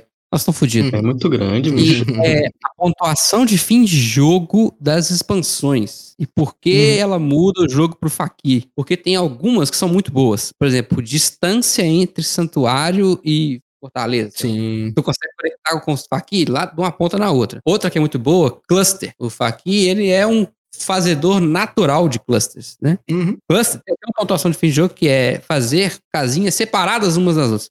Que é o contrário do natural, que é juntar. Uhum. O Fakir só vai... tuc, ele- esse É 18 pontos garantido. Então, Sim, é- sim. eventualmente, ele é bom. Mas é muito eventualmente. Essa é a, a Uhum. questão. Sim, é, é, e é aquela coisa, usem é, a dica, aí, dica do coração, usem os rebalanceamentos aí da, comu- é, da comunidade também, que agora é oficial, né? Dos designers, que é começar com pontuações diferentes. Como o Fakir é bem fraco, ele começa com caralhada de pontos. No mapa Uhum. inicial, principalmente. Uhum. E, e o Darkin começa com menos, por exemplo. Aí vocês vão ver que o jogo vai ficar muito mais próximo. Vai ficar assim, Uhum. absurdamente mais próximo. Ah, e pro Pedro que tava reclamando que o negócio é desequilibrado. Eu joguei, É. eu joguei foi de Nômade, cara. Que é Speed Nomad. Menos difícil. Porque você joga a tempestade de areia, ela faz um jutsu do Gara lá, ó. É verdade. É, é, é, não, e, e Nomad, inclusive, eu diria que talvez seja a raça dos iniciantes, né? Eu falei dos Halflings mais cedo, mas eu acho que os Nomads é ainda melhor, porque eles têm o É mais jutsu do. Gara aí, que o Pedro falou, e eles começam em três lugares diferentes, o que já é uma mão na roda absurda, porque é muito mais difícil você fazer uma decisão errada. Porque se você se ferra ali, cava no terreno errado em algum lugar, muitas outras raças, igual Chaos Magicians, vamos falar dele daqui a pouco, né? É, cara, se você cavou em um lugar errado com Chaos Magicians, você perdeu o jogo. Eu sinto muito, você não vai pontuar nada. acabou, acabou pra você, amigo. É, e, e, cara, os Nomads são muito legais por causa dessa coisa do, do Jutsu do Gara aí. Taca, taca areia onde eles quiserem. E eles já começam em três lugares. Então, fazer muita cidade, às vezes muito cedo para eles é muito bom. Fazer o, a fortaleza deles no começo é uhum. é muito bom. Então, fica aí. Esse questionamento é, ó, Nomads bem legal. Pedrão, se quiser contar pra gente aí, o que você achou de jogar de Nomads primeira vez aí? Cara, é, eu achei uma raça menos complicada, na verdade fácil de lidar até. É, você começa com uma casinha a mais, né? Em relação, uhum. você começa com todas as outras raças, com exceção dos. dos é o Mago do Caos. É o Mago do Caos começa com uma só. Começa com, é. começa com três. É, já ajuda você a expandir pelo mapa. E você tem a habilidade especial de tacar uma tempestade de areia e expandir os desertos. Isso eu acho sensacional. Eu diria que o, o Nomad ele tem o mesmo problema de teto que a bruxa. Ele não vai muito longe, uhum. não. Ele sempre vai é. até os 130, 140. Vai muito mais que isso, não. Mas que pra uma partida inicial é ponto pra cacete. Então, hum. é, é, tranquilo. Assim, até em partidas de alto nível também dá pra ganhar com 140, não é incomum, não. É, depende da partida. É, exatamente. Sempre depende da partida. Mas ele é fácil de pilotar, recomendável demais. É a favorita do meu sogro, o nome. uhum. Gente, Mas vou é. andar aqui porque senão não acaba. Falta Cinco cores ainda. Ver, vermelho, biscoito, voltei a ser, vermelho. Cara, olha pra você ver, né? Só jogando no fogo.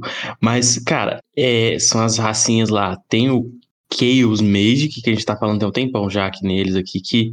Eu, cara, eu acho que ele, pra iniciante, é o mais difícil de jogar, cara. Foi o que eu joguei na minha primeira partida, apesar do Rafael ter falado, ó, oh, esse aqui eu não recomendo muito, não. Mas é. eu sou eu. Eu olhei pro Chaos Mage e falei, não, cara, eu quero jogar com esse negócio aqui mesmo. Hum. É, não é recomendado. É a melhor facção do jogo. Eu adoro favorita também. É, hum. é, mas ele é eu realmente acho... complicado. Ele é mais complicado. No, no mapa principal, a gente tem um, um ponto estratégico para começar nele, que é no, no, meio do mapa ali, próximo do, do rio, né? E ele não é uma raça expansiva, né? Que você vai construir uhum. muito, né? Uhum. Você vai focar em evoluir seu templo, né? Porque, primeiro, você começa só com uma casinha, o resto começa com duas. E o principal diferença dele é que o templo santuário dele dá dois favores, né? Uhum. E isso é, é, é, o forte dele, né? Então, tipo assim, os favores quando você faz o santuário e o templo, eles são muito fortes. Tem, tem umas opções bem legais, que é que o Bruno tava falando antes de subir 3, de subir 1, conseguir tá. Uhum. Então você consegue fazer umas paradas bem fortes. E o a fortaleza dele, cara, eu me esqueci é, isso aqui, é, mas totalmente relevante. Você pode é, fazer pode duas ações na duas ações octogonais na sua é, vez. Octogonais, Especificamente octogonais. Uhum. É Exato. talvez a pior fortaleza do jogo, mas é. situacionalmente você pode usar ela para fazer alguma coisa. É, é bem Exato. zoada. Tem, é. tem um negócio que o Biscoito falou aí que ele não é muito expansivo, mas assim, acaba que no final do jogo ele, ele expande naturalmente, porque você tá cheio de favores lá, tem... É, se você fizer um, um rush legal no início, pegar aquele aquele Fevotile lá que dá um ponto por construir casinhas, uhum. é, coisas nesse sentido assim, no final do jogo você vai vai pulando com um, dois de, de, de, navegação, você consegue criar uma. Um, expandir bem, né? Eu concordo. No, os quatro primeiros rounds, você vai ver ele com cinco estruturas, quatro Isso. estruturas. Do quinto pra frente, esse arrombado já vai estar com três de navegação, ele começa a brotar do chão, cara. é, é muito forte o final de jogo dele. Eu acho é, que é a cara que... do Bruno por isso, né? Você vai construindo a, a, máquina. Ela vai devagar, vai crescendo, vai crescendo, vai crescendo. E quando você vê, o bicho tá imparável. É, é, é, tipo, ele, ele tem muitas opções de começo, porque você tem que escolher os seus favores. E, e, aí eu já vou até falar uma coisa que talvez seja um dos poucos pontos negativos da mística, né? Que aquele favor lá do dois pontos por casinha construída é o favor mais forte do jogo. Ele é e... indiscutivelmente mais forte. Mais forte. É, isso não tem o que fazer. É, tipo assim, tem, tem partida, cara, que se você joga com quatro jogadores, existem só três de cada favor. Você jogando com quatro jogadores, se você for o quarto a jogar, às vezes o resto da galera começa com trading post todo mundo, templo todo mundo, e todos eles pegam esse mesmo favor. E aí, se você é o quarto a jogar, você não pode pegar esse favor. Porque às vezes é muito triste, tem que se planejar para isso. Tipo assim, não é a única forma de jogar o jogo, né? Longe disso. Mas é talvez um ponto meio negativo, que você precisa pegar esse favor se tá jogando com muitas raças. E, e é, é, muito forte. E dos Magicians, como ele tem favor a mais, ele tem favor sobrando, né? Digamos assim. Então esse é um dos tiles que ele definitivamente vai pegar em algum momento. Geralmente no primeiro rodada. Ah, ele vai pegar os oito, todos, os oito básicos ele vai pegar. Ao longo da partida é muito natural, ele pega quase todos esses aí. E aí, ele de vez em quando pega um de três para ganhar algum culto, né? Mas ele vai pegar sete ou oito dos, dos básicos. É bem muito comum. A dele roda muito, roda muito, porque dependendo de como, da, da, da, forma que você conduzir seu jogo ali, você não precisa queimar tanto poder, né? Porque você vai ter vai ter poder rodando a todo uhum. momento. Você tem encame de, de dinheiro, encame de trabalhador, trabalhador né? Você tem tudo não, e, ele. E, e, ele precisa de menos espaço. Ele gasta muito menos uhum. espaço que as outras raças. É. E aí isso é, é um ponto bem positivo. Igual o é, pessoal é, falou que é um jogo de um não recurso, né? cagar. Né?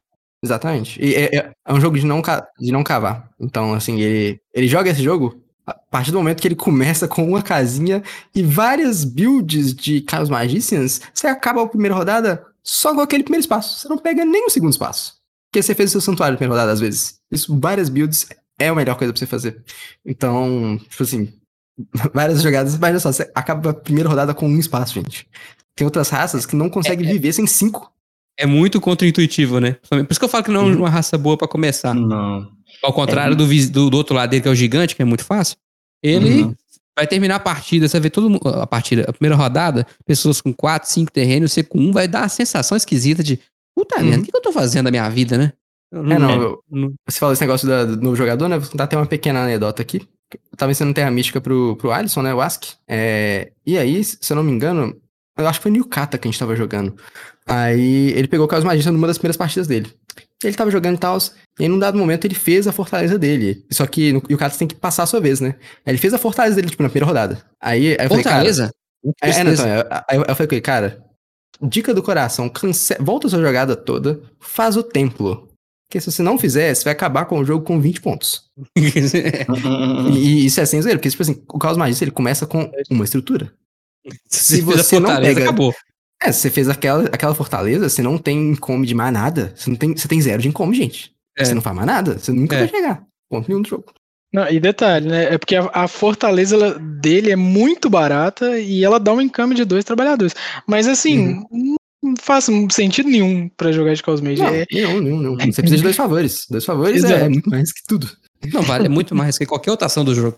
O tempo dele talvez seja a melhor ação do jogo, em custo-benefício. É, não, mas se eu pensar, né, começar com uma casa a menos, é a maior penalidade que você for pensar. Nenhuma outra raça tem uma é penalidade é tão grande seis assim. trabalhadores a menos e um terreno a menos. É uhum. muita coisa a menos. Pra compensar, coisa. é que você vai pegar pelo menos um favor a mais, às vezes dois favores a mais logo na primeira rodada, né? Então, assim, é, essa compensação dele tem que valer a pena. Você tem que pegar pelo menos um favor de, é, de recurso. Geralmente dois você vai pegar.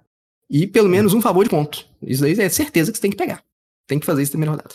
No finalzinho você ainda faz, pega aquele favor lá de construir cidades com quantidade menor, né? De. Sim, sim. Aí você, aí você fecha duas cidades de uma vez. Né? Aí, tipo assim, você, deixa tudo com seis pontos. Uhum. Aí no último round. ah, é cinco, pontos, cinco pontos adicionais pra fechar a cidade. Aí você pega só o tile e fecha tudo de uma vez. Exatamente. É a destruição. Buga o jogo, Acho muito bom.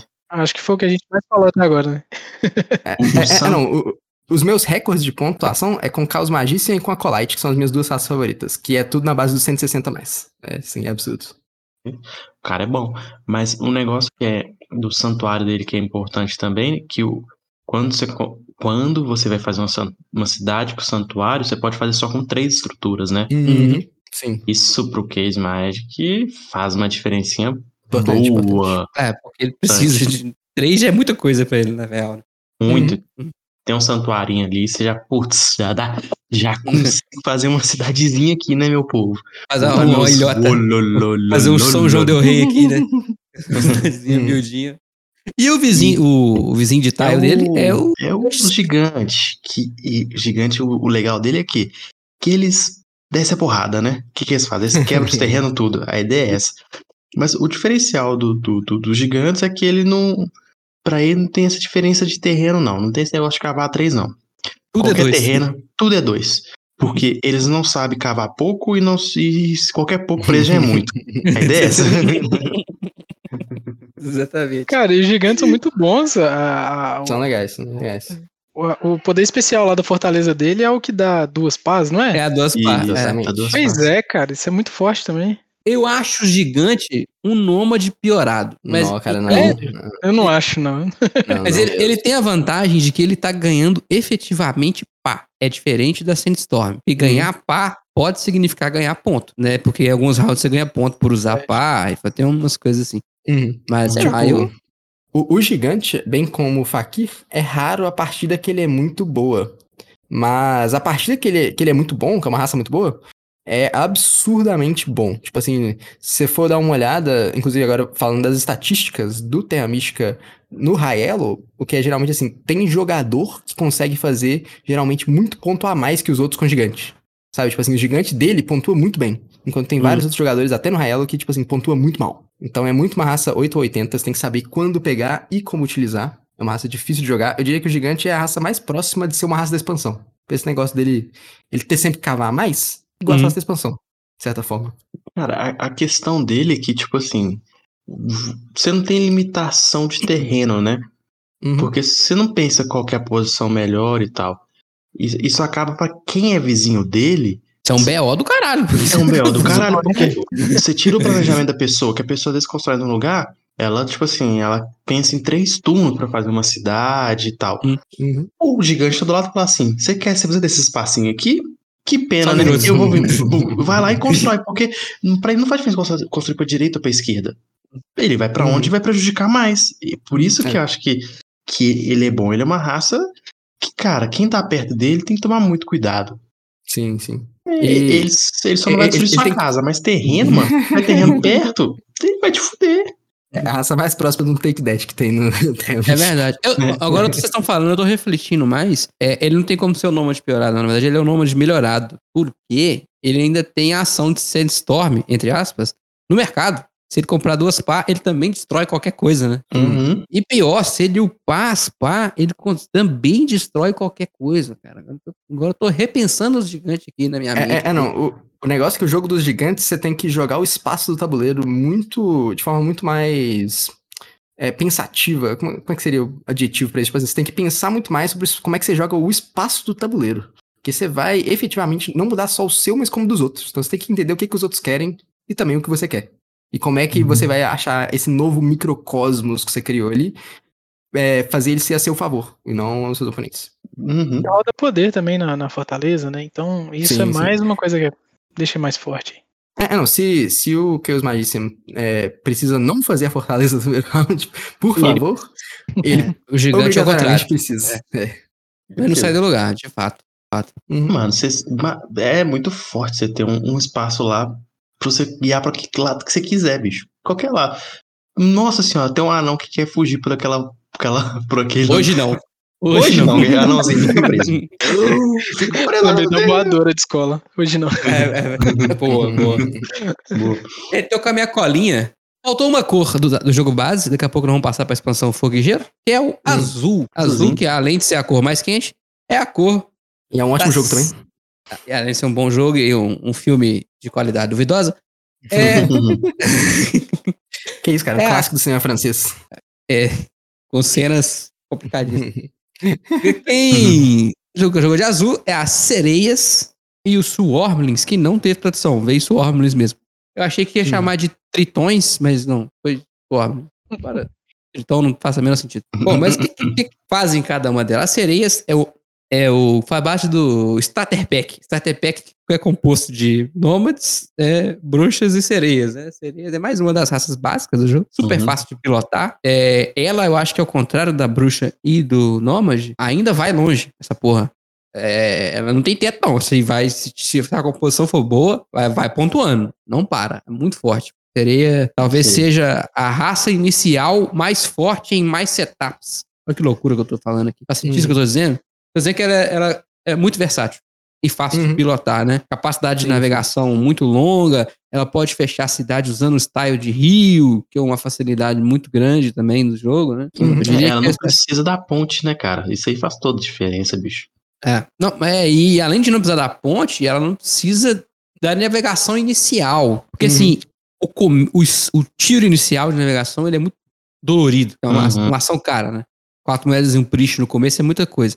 Ela não, ela atravessa os continentes de cara. Então, isso, isso dá um start fácil, né? Eu acho É, uma raça bem legal de pilotar e fácil. É, você consegue fazer uma. Você consegue se espalhar com sereia de forma muito parecida da forma como você se espalha de bruxa. Uhum. E, e assim, sem fazer o, o Stronghold, né? Então, bem interessante. Eu acho que é, essa é a favorita da Estela. Falei que a outra do meu sogro, essa é da Estela. Fácil Uhum. de jogar e é uma raça competitiva, assim. Ela pontua pra cacete mesmo, mesmo sendo fácil. Uhum. Gosto bem. Uhum. E o Swarmling do outro lado, né? E aí Cara, ele é bem mais difícil. Um- Uma diferença da, da, da sereia que eu acho legal, cara, é que, tipo assim, ela é mais maleável pro, dependendo dos tiles que você pode construir. Porque você, você não precisa, tipo assim, da fortaleza do santuário dela pra, pra jogar bem, entendeu? Tipo assim, é bom, são bons, ó, sempre é bom fazer, né? Mas ela em especial, é, eu acho que não faz toda a diferença. Então você pode adequar aos tiles que vai pontuar naquele momento, Sim. né? Porque. Você, pode segurar pra fazer no último round ou no primeiro. Não, não- não vai Exato. atrapalhar É, ela tem build. muitas builds, ela tem muitas É. builds. Muitas Exato, builds. exato. Então, isso- e ela é essa, ca- essa característica é muito boa. Então, tipo assim, é muito mais fácil você adaptar ela à partida do que você precisar de uma raça boa naquela partida. Naquela... Concordo, concordo. Talvez seja mais fácil de adaptar a, a, a qualquer partida. Exato. Ele e o Darkling, talvez, os dois juntos. É, Coloca dois. ali e solta o cara lá que ele vai conseguir fazer alguma coisa. Exato. Uhum. É, a estratégia dela é linear. Então, tipo assim, então tem raça que, que, véi, que tem partida que você não vai conseguir fazer nada, porque ela, se não tiver estrutura dela, você não vai jogar direito, né? Que é o caso dos vizinhos dela, o Swarmling. Eu Uhum. acho ele Swarmling bem punk. Bem punk. É, não, pra mim, Swarmling você tem que fazer o Stronghold primeira rodada, né? Provavelmente. Tem que ser, tem que ser. Não- não tem outro jeito de jogar com ele, não. Não tem outro jeito. Eu não Uhum. vejo outro jeito. Tem uma build muito zoada de, de Swarmling em que é possível você fazer o Stronghold e o Santuário na primeira rodada. Você conseguir muito power. Nossa, Você consegue fazer os dois. Caramba. Mas é possível. Porque você ganha um trade post né, na Uhum. primeira. É porque ele ganha um trade post É e ele começa com você- muito recurso. Ele começa É, com você- quantidade você de ruxa a. É, é Fortaleza, verdade. upa a outra com a habilidade da Fortaleza, e aí você consegue ruxar os, os dois. É, é possível. Não tô dizendo que é bom, tá? Mas é possível. Nossa, bicho. Mas é 16 trabalhadores e dinheiro para um caralho, né, bicho? É, é, não, mas ele já começa com muito recurso, né? Aí é aquela coisa. Se você consegue fazer isso, e no primeiro round é, é o round de pontuar Santuário e Stronghold, e você começou com o tile de dois É. E trabalhadores e dois, quatro é, você fez 8 pontos, 12, 18, Mais 10. dois tile de favor, é, é, um, é um início e tanto. É um início sim, sim. poderosíssimo. E, e ainda toda rodada você vai botar pelo menos um trading post? É, dá, dá pra fazer muito ponto. Dá Mas assim, um- Improvável, tá? É possível, Uhum. mas é improvável. Não, não. É, é, existem muitas situações que é um- uma vez na, a cada lua azul no Terra Mística, né? Igual os seus 193 de Yeti, né? 196. Sei. Aí pra você ver. As duas vítimas estão aqui hoje. Foi uma surra de palmole. É, Eu tava, no dia eu tava agarrado no trabalho, não pude dedicar a partida. Não, Rafael. já vamos partir Ah. pra expansão, então. Vamos partir pra expansão, então, que agora chegou a hora de falar desse dia. Primeira expansão, Fogo e Gelo, tem mais seis raças. Duas, quatro delas têm cores. É, branco, que é a cor do gelo, e tem as duas das minhas, das minhas queridinhas, eu gosto muito bem das duas, que são as Ice Maidens e os Yetis. né? hum, É, primeiro já é bom dizer que né, essas raças da expansão elas são muito diferentes, né? Sim. Caso por várias questões. A do gelo em específico, como é que funciona? Não tem gelo no tabuleiro. Então você tem que escolher uma cor, você vai jogar com essa cor. A cor de terreno. Na verdade, sua cor é o branco. E aí, esse terreno vai ser o terreno onde você vai começar, beleza? Aí você vai pegar um tile de gelo e põe lá em um desses terrenos. Na verdade, dois, né? Um em cada casa. E você tem que cavar qualquer terreno. Não tem terreno gratuito pra você. Aí, o que você escolheu e os não dois vizinhos dele. grátis. Não tem terreno grátis, igual o almoço. Aí, o que você escolheu? E os dois vizinhos dele custam a pá. E os outros, duas, três, normal. né? Mas não tem terreno grátis. Então, é uma dificuldade extra. Você tem que sempre tacar gelo nas coisas. Mas, a vantagem é que o gelo é indestrutível. Você pode reservar o espaço à mesa. É, é fazer reserva. Tá vendo? Vem o queridinho do gigante. E vem o gigante lá do outro lado. Você fala, opa, o gigante vem. Eu vou jogar um gelo aqui agora. E daqui cinco rodadas eu volto. Não tem pressa. Você vai pôr um gelo aqui, só pro gigante não mexer e vai fazer outras coisas, e depois você vem e constrói. Tem, tem essas vantagens, né? As duas raças fazem isso. Dito isso, as Ice Maiden, eu, que eu acho bem legal, elas começam com um favor. Vocês lembram disso? Que é uma Uhum. habilidade muito interessante. Você começa o jogo com favor. Então você pode fazer builds bem diferentes, baseado no, no que tá em jogo, né? Então, é bem legal, bem Uhum. versátil. Uhum. E ela pontua os templos, né? Pra cada templo que ela tem, ela vai três pontos no final do round. É uma raça que vai se beneficiar muito de culto também, pra competir com as outras.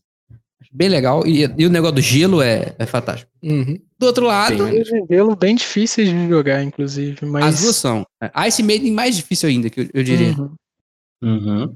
E do outro lado tá ele, né? O gostosíssimo, o elegantíssimo, o Yeti. Que tem todas as características do gelo que eu já falei aqui. Além disso, Hashtag amor próprio. Ah, é, é, tipo, é tipo Loki. Inclusive, se você não viu É, episódio de Loki Muito bom, ainda, muito puta bom. que pariu, que série boa. Sensacional, sensacional. Cara, Mas o quem Yeti que fala Loki? Loki é muito. É, é cringe, fala Loki. É, é o, o louquinho meu, cara. Mas o Yeti, cara, ele pode comprar de novo uma coisa que já foi comprada no mercado. Isso dá uma Barato também, né? é, e, e um a menos, ainda por cima. Então, Uhum. Parada é que você é muito flexível. Lembra, lembra que a gente falou que a ordem de passar é importante? Meu amigo, eu Uhum. passo a hora que eu quiser. né, Por causa, assim, é a hora que eu achar que é melhor.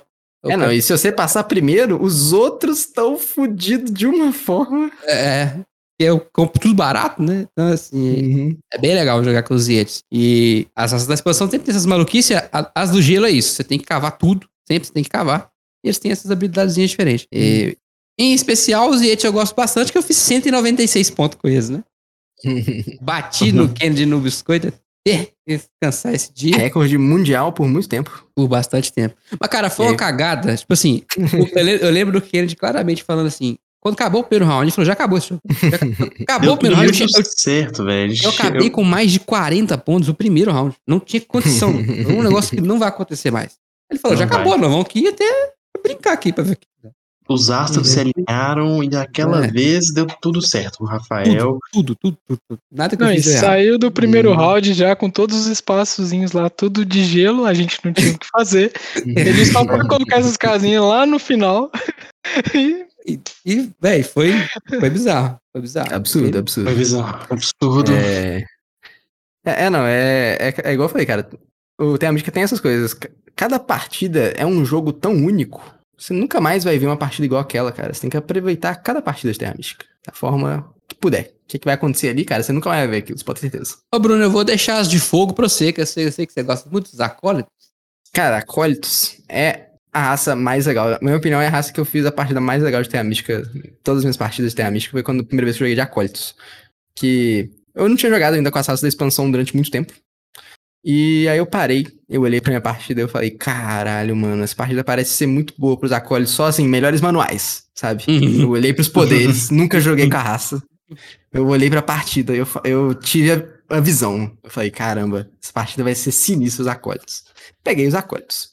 Não sabendo que é, é, é que eu tava fazendo, fui lá e fiz. Aí eu fiz cacetada, mais de 150 pontos, quando o resto das pessoas da partida fizeram, tipo assim, 120, 130, sabe? Então foi assim, foi muito na frente, foi muito absurdo. E, e é uma raça muito interessante. As duas raças do fogo, vamos salientar aqui, que elas não ganham pá, de certa forma. Você Uhum. não tem como gerar pá. Você não gera pá. Diferente da do gelo, que sempre precisa acabar, você também sempre precisa acabar, mas você não ganha pá. Você não tem como você pegar, olha, eu vou, eu vou gastar esse trabalhador aqui e gerar pá. Não. As duas Uhum. raças do fogo, elas têm uma forma peculiar gerar pá. No caso dos acólitos, o que, que acontece? É, você tem que descer nos cultos pra gerar as pás. Olha que loucura. E é, é, uma, é uma aura muito mais legal, porque você ganha culto muito fácil com os acólitos, Mas você gasta, né? mas você gasta. E aí, qual que é a estratégia, cara? Você sobe muito nos cultos que vão dar ponto e deixa eles lá em cima até eles darem. Ou, ou não, dá, Recurso. dá recurso, até eles darem o recurso, de fato. E aí Depois você. E depois você gasta. E aí, quando você gasta, o engraçado é isso, porque quando você sobe, você vai ganhando poder por subir no culto, você ganha poder em certos passos. Aí você gasta, se você gastar a quantidade certa, e depois você sobe de novo, você ganha poder de novo. Tá subindo de novo. Uhum. Então você faz uma máquina de poder retroalimentada, absurda. Completamente quebrada. Se, se, tipo assim, é igual eu falei, cara, se as estrelas se alinharam, tem a partida perfeita pro negócio, vai ser ponto assim, cagado. Você vai ter mais recurso que todo mundo, você vai ter mais culto que todo mundo, você vai ter tudo. Mas, galera, você vai fazer muito ponto, você vai, porque você vai estar gerando poder, você vai estar gerando recurso por causa dos cultos, e você ainda vai ficar na frente da galera nos cultos, porque você também gera muito culto. Então, Ele é brabo é, é absurdo. É absurdo. Aí você, você taca fogo em tudo. Ninguém pode cavar no fogo porque tu fez lava nos negócios. E depois você constrói lá quando você quiser. Faz Inclusive, nem o gelo pode cavar no fogo, né? É, não- é- é- é totalmente indestrutível. O fogo também não Uhum. destrói gelo, nem o gelo o fogo. É bem, Sim, é bem sim. forte esse negócio. É, é muito legal, cara. Também, choras, George Martin. Não, é, é- inclusive, é tão poderoso que nem o Shapeshifter consegue pegar. É, Uhum. que não vamos falar dele daqui a pouco, né? Que ele teoricamente consegue pegar tudo, isso ele também não consegue pegar. É, não, são únicos o- os do Fogo e do Gelo, e é o nome da expansão, né? E também do- dos livros do George Martin aí, bem o Pedro. Uhum. É, e, e, e, cara, é, é muito legal essa questão das pás deles serem indestrutíveis. E, e, cara, eu adoro- adorei os acólitos. Eu ainda não tive a oportunidade de jogar os Dragon Lords, igual eu falei. Eu deixei Olha. muito tempo pra, sem jogar essas da expansão, porque tinha tanta raça pra explorar no base. E várias delas eu explorei por mais de uma vez, porque eu falei, caramba, essa raça nesse jogo vai ser muito legal de jogar. Então eu pegava. Você falou do Dragon Lord, Dragon Lord é muito bom. Dragon Lord é, é- como o Biscoito falou, é a mais braba de todas. Essa é a agressiva, né? É, co- co- como é que é o Dragon Lord? Conta, conta aí pra gente, cara, que eu não, não joguei com eles, então tô sem propriedade pra falar. Dragon Lord é o que eu jogo melhor e perco. Assim, é, eu faço excelentes partidas de Dragon O negócio é Lindas épico. partidas. Aí o Betão vai lá e ganha. É isso que acontece.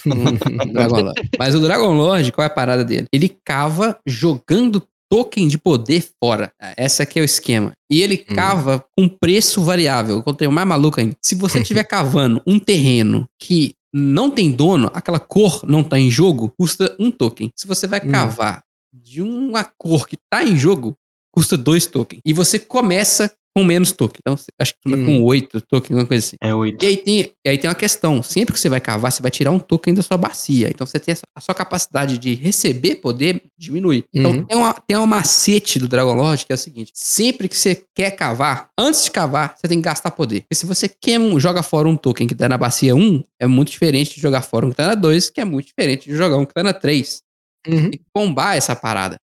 Ó, leva seu poder até a 3, gasta ele pra ele ir pra área na 1, depois você cava. Você tirar ele da 1. O que que você vai fazer com isso? Você vai acelerar o ganho dos outros poderes. Vai dar mais recurso, depois você vai cavar de novo, e assim vai. Como eu faço pra ganhar o poder de volta? Toda vez que você ganha uma pá, você ganha um poder. Em vez de ganhar a pá. Você falou assim, eles nunca geram pá, né? O fogo também não, ele não gera pá. Uhum. Ele ganha uma pá Sim, e ganha um poder. Então, você tem essa maracutaia de, de joga poder queima. É muito comum você ficar com três tokens assim, ao longo da partida, né? não poder comprar Hum. porra nenhuma. Aham. Mas ele é absurdo, cara. Ele é, o Biscoito É é interessante, muito, interessante. é muito agressivo. Porque é muito barato cavar, entre aspas. Jogar um token fora parece pouco, né? Tipo assim, Uhum. tá, na, tá na última bacia, meu irmão. Eu taco fogo de tudo e foda-se. É, é nada. É, é teoricamente nada, né? Digamos assim. Exatamente. Exato. E ainda tem o, agra- o agravante do fogo ser indestrutível. Uhum. Um terceiro agravante, você pode controlar o tempo do turno. É a melhor raça pra enrolar o jogo. Porque você com um tile que você não quer passar pra ninguém, você começa a queimar o jogo. Tá com fogo aqui, tá com fogo ali. Até todo mundo passar. Vai só tacando fogo. É, é muito filho da puta, dragão. É, eu ainda tenho que jogar de Dragon Lords, que é, Muito parece legal. bem legal mesmo. curiosidade. Uhum. Eu joguei uma partida de Dragon Lords e eu acabei de olhar aqui o histórico dela. Quem ganhou foi o Beto Pereira, que a gente comentou aqui, nosso querido amigo de Auren. Ele ganhou de Auren? Quantos pontos ele fez? De Auren? 152. Vai tomar no cu. O cara joga não, eu te falei, cara, a Auren pode fazer ponto, só é chato jogar. É. Não é interessante, pelo menos pra mim, né? Eu também não gosto, não. Bom, falta duas pra gente falar de todas. É, essas são as duas Hum. mais malucas de todas, né? Essas são Sim, realmente nossa. esquisitas. São as Você que eu lembra? não- Mano, eu não sei jogar com as outras duas. nem, nem adianta falar, ah, não, o que que faz? Um é um cara que troca a cara e o outro É. eu nem sei, ó, o Ribeirinho lá, né, mano? É o É, Ribeirinho. o quê? é Que- que- mesmo. vai pelo Rio, vai pelo Rio. É o Shapeshifter e o Riverwalker. Exatamente. É, ribeirinhos e metamorfos, acho. Português. Ribeirinhos é muito forte. Eu- eu- esse é um dos que eu considero que eu jogo bem. É, ele tem um problema sério que ele não pode construir longe do rio. Uhum. Que é óbvio, né? Ele é ribeirinho, então sempre tem que construir na margem. Não, em hipótese alguma você pode construir por dentro. Mas ele É, Ele é- é- aprende a até um construir. pouco. É é até um pouco mais, mais profundo que isso, né? Você não Você não pode, nem cruzar a terra pra chegar do outro lado do rio. Exatamente. Você é, você pode sempre tem que andar pelo rio. É bizarro, Uhum. ainda tem isso, Sim, né? sim.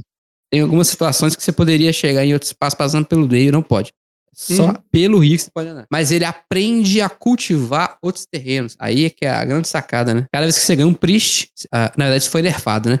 Antes você ganhava um priest e É, ganhava foi terreno. nerfado três vezes, né? É, agora você, é, tem que Ganha um Priest, tem que pagar a moeda pra liberar o terreno. Uhum. E aí pode construir qualquer coisa, praticamente, cara. E dá uma versatilidade absurda. Ele ganha ponte grátis quando ele faz a fortaleza, né? Então, Hum. é muito bom. Muito bom, Ribeirinhos. Pontua bem, em geral. Facção versátil pra cacete. Eu, eu sei que você vai maldizer os metamorfos aí, eu vou, eu vou defendê-los. É, pra mim, é a raça mais esquisita de todas. Eu Hum, acho cara, é muito péssimo. bom. É, é, não, é, é que, eu ia falar que. Lembra aquilo, que- é, palestrinha que eu dei sobre as cores serem diferentes? É. Você tem que entender isso intimamente com o mapa que você tá jogando pra jogar de metamorfo. E aí você tem que planejar a sua build pensando quando você quer ser cada uma dessas cores. Você, por exemplo, você pode começar de azul. E aí, você, é, porque assim como as outras raças da expansão, você tem que escolher uma cor pra você começar Hum. com essas aí. Aí se você escolheu o azul pra começar, pra gente conversa, não tem outro azul na partida, o que é algo importante. Porque veja bem, você vai começar provavelmente perto do rio e não vai ter um outro azul pra competir com o rio com você. Então já é algo bem maneiro. Aí digamos, você começou de azul ali, aí você já pensa ali, ok, eu vou pegar esse azul, vou upar minha navegação, e aí eu vou expandir pra esses terrenos azuis aqui. E aí, a partir desses terrenos azuis, eu, por exemplo, já posso olhar, já pensar, tipo, antes de escolher raça, isso tudo tá na minha cabeça, assim, já pensando, ó, vou pegar Caralho. esses terrenos azuis, pá, pá, pá, pá, pá. E aí, e aí eu percebo que tem uma expansão fácil pro vermelho, por exemplo. Que ele vai me dar uma expansão fácil, sabe? E aí eu mudo pro vermelho. Eu, vou fazer esse meu da- do azul, o plano de navegação, e eu vou para pro vermelho. E aí eu já vou saber onde é que eu vou fazer os vermelhos também. E aí, por exemplo, no final do jogo eu já posso estar pensando, ah, provavelmente no final do jogo eu vou ter que mudar ou pro amarelo ou pro cinza. Porque eles têm uns espaços interessantes ali, o que sobrar eu pego.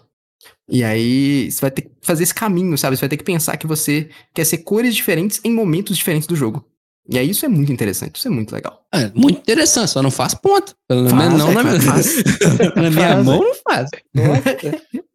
Ih, é uma tragédia. Eu não, consigo, gente. Moisés não consegue, definitivamente. É, é, Eles têm que entender as cores intimamente dentro de você. Você tem que entender o momento bom pra ser cada uma delas. E aí você muda no momento certo. Não, não podia ser mais poético do que o Daltônico que falou que tem que entender as cores. Pra mim é, é o ápice da poesia. Isso aqui tá acontecendo. Inclusive, né, Rafael, se eu não me engano, corrige-me se eu estiver errado, mas acho que a primeira partida que a gente jogou da expansão dos barquinhos, a gente tava jogando com o Tomás e o Tomás ganhou de Shapeshifter, se eu não me engano, não foi? Era Acho que shapeshifter? aconteceu. Tem chance. Eu é, acho. Tem chance. Eu é. acho que era Shapeshifter. Se não foi Shapeshifter, foi Riverwalker, mas eu acho que foi Shapeshifter. Loucura, bicho, loucura. É muito. É muito maluca essa raça, bicho. Eu nunca Uhum. consegui jogar com elas. A expansão eu maneiro. joguei muito pouco, cara. Eu jogo, tipo assim, eu sempre tinha opção, mas eu sempre joguei mais com as raças base. Uhum. Quando eu mesma variei, eu joguei com Dragon Lord. E aí eu joguei pra caralho, porque eu, o modo como jogar a galera se surpreendeu. Mas só também. Dessa É, é, mas- expansão, o que eu mais joguei foi os Yets. E é, pra mim é a melhor do- da- das expansões. Tá seis, você acha o Yet melhor? Uhum. Eu acho, eu acho os acólitos melhor, como eu já falei, né? De todas as raças do jogo. Mas. A- a- a- o Yet realmente é forte porque ele é. é- talvez da 6 seja mais fácil de pilotar. Da, Uhum. da 6 da expansão. É assim. Ele ferra com o né? metagame do- dos negócios lá, dos, dos aç- ações de poder. Ele ferra Hum. muito com esse metagame aí. É, É. muito legal. É, isso é verdade. É algo, uma das minhas metas atuais, né? É tipo assim, se, se me chamam pra jogar Terra Mística, eu tô tentando sempre jogar com a raça da expansão.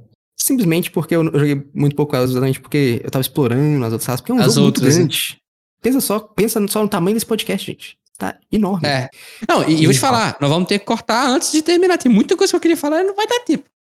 Não dá, não cabe. Não, não dá, não É, dá. Já, vai- já vai- tem vai ter 2 um- horas e 40 de podcast. É, Tem não, e Mística só. parte 2 ainda? E Foi muito bom a gente ter tomado a decisão de não misturar com o Projeto Gaia. Porque aí que fudeu, aí que não ia caber mesmo. É, não, não. Não né, ia. né, nós já É, estamos aqui com. 2 horas e 40. Eu tive esse insight aí, eu falei com não, cara, vamos só Terra Mística, realmente.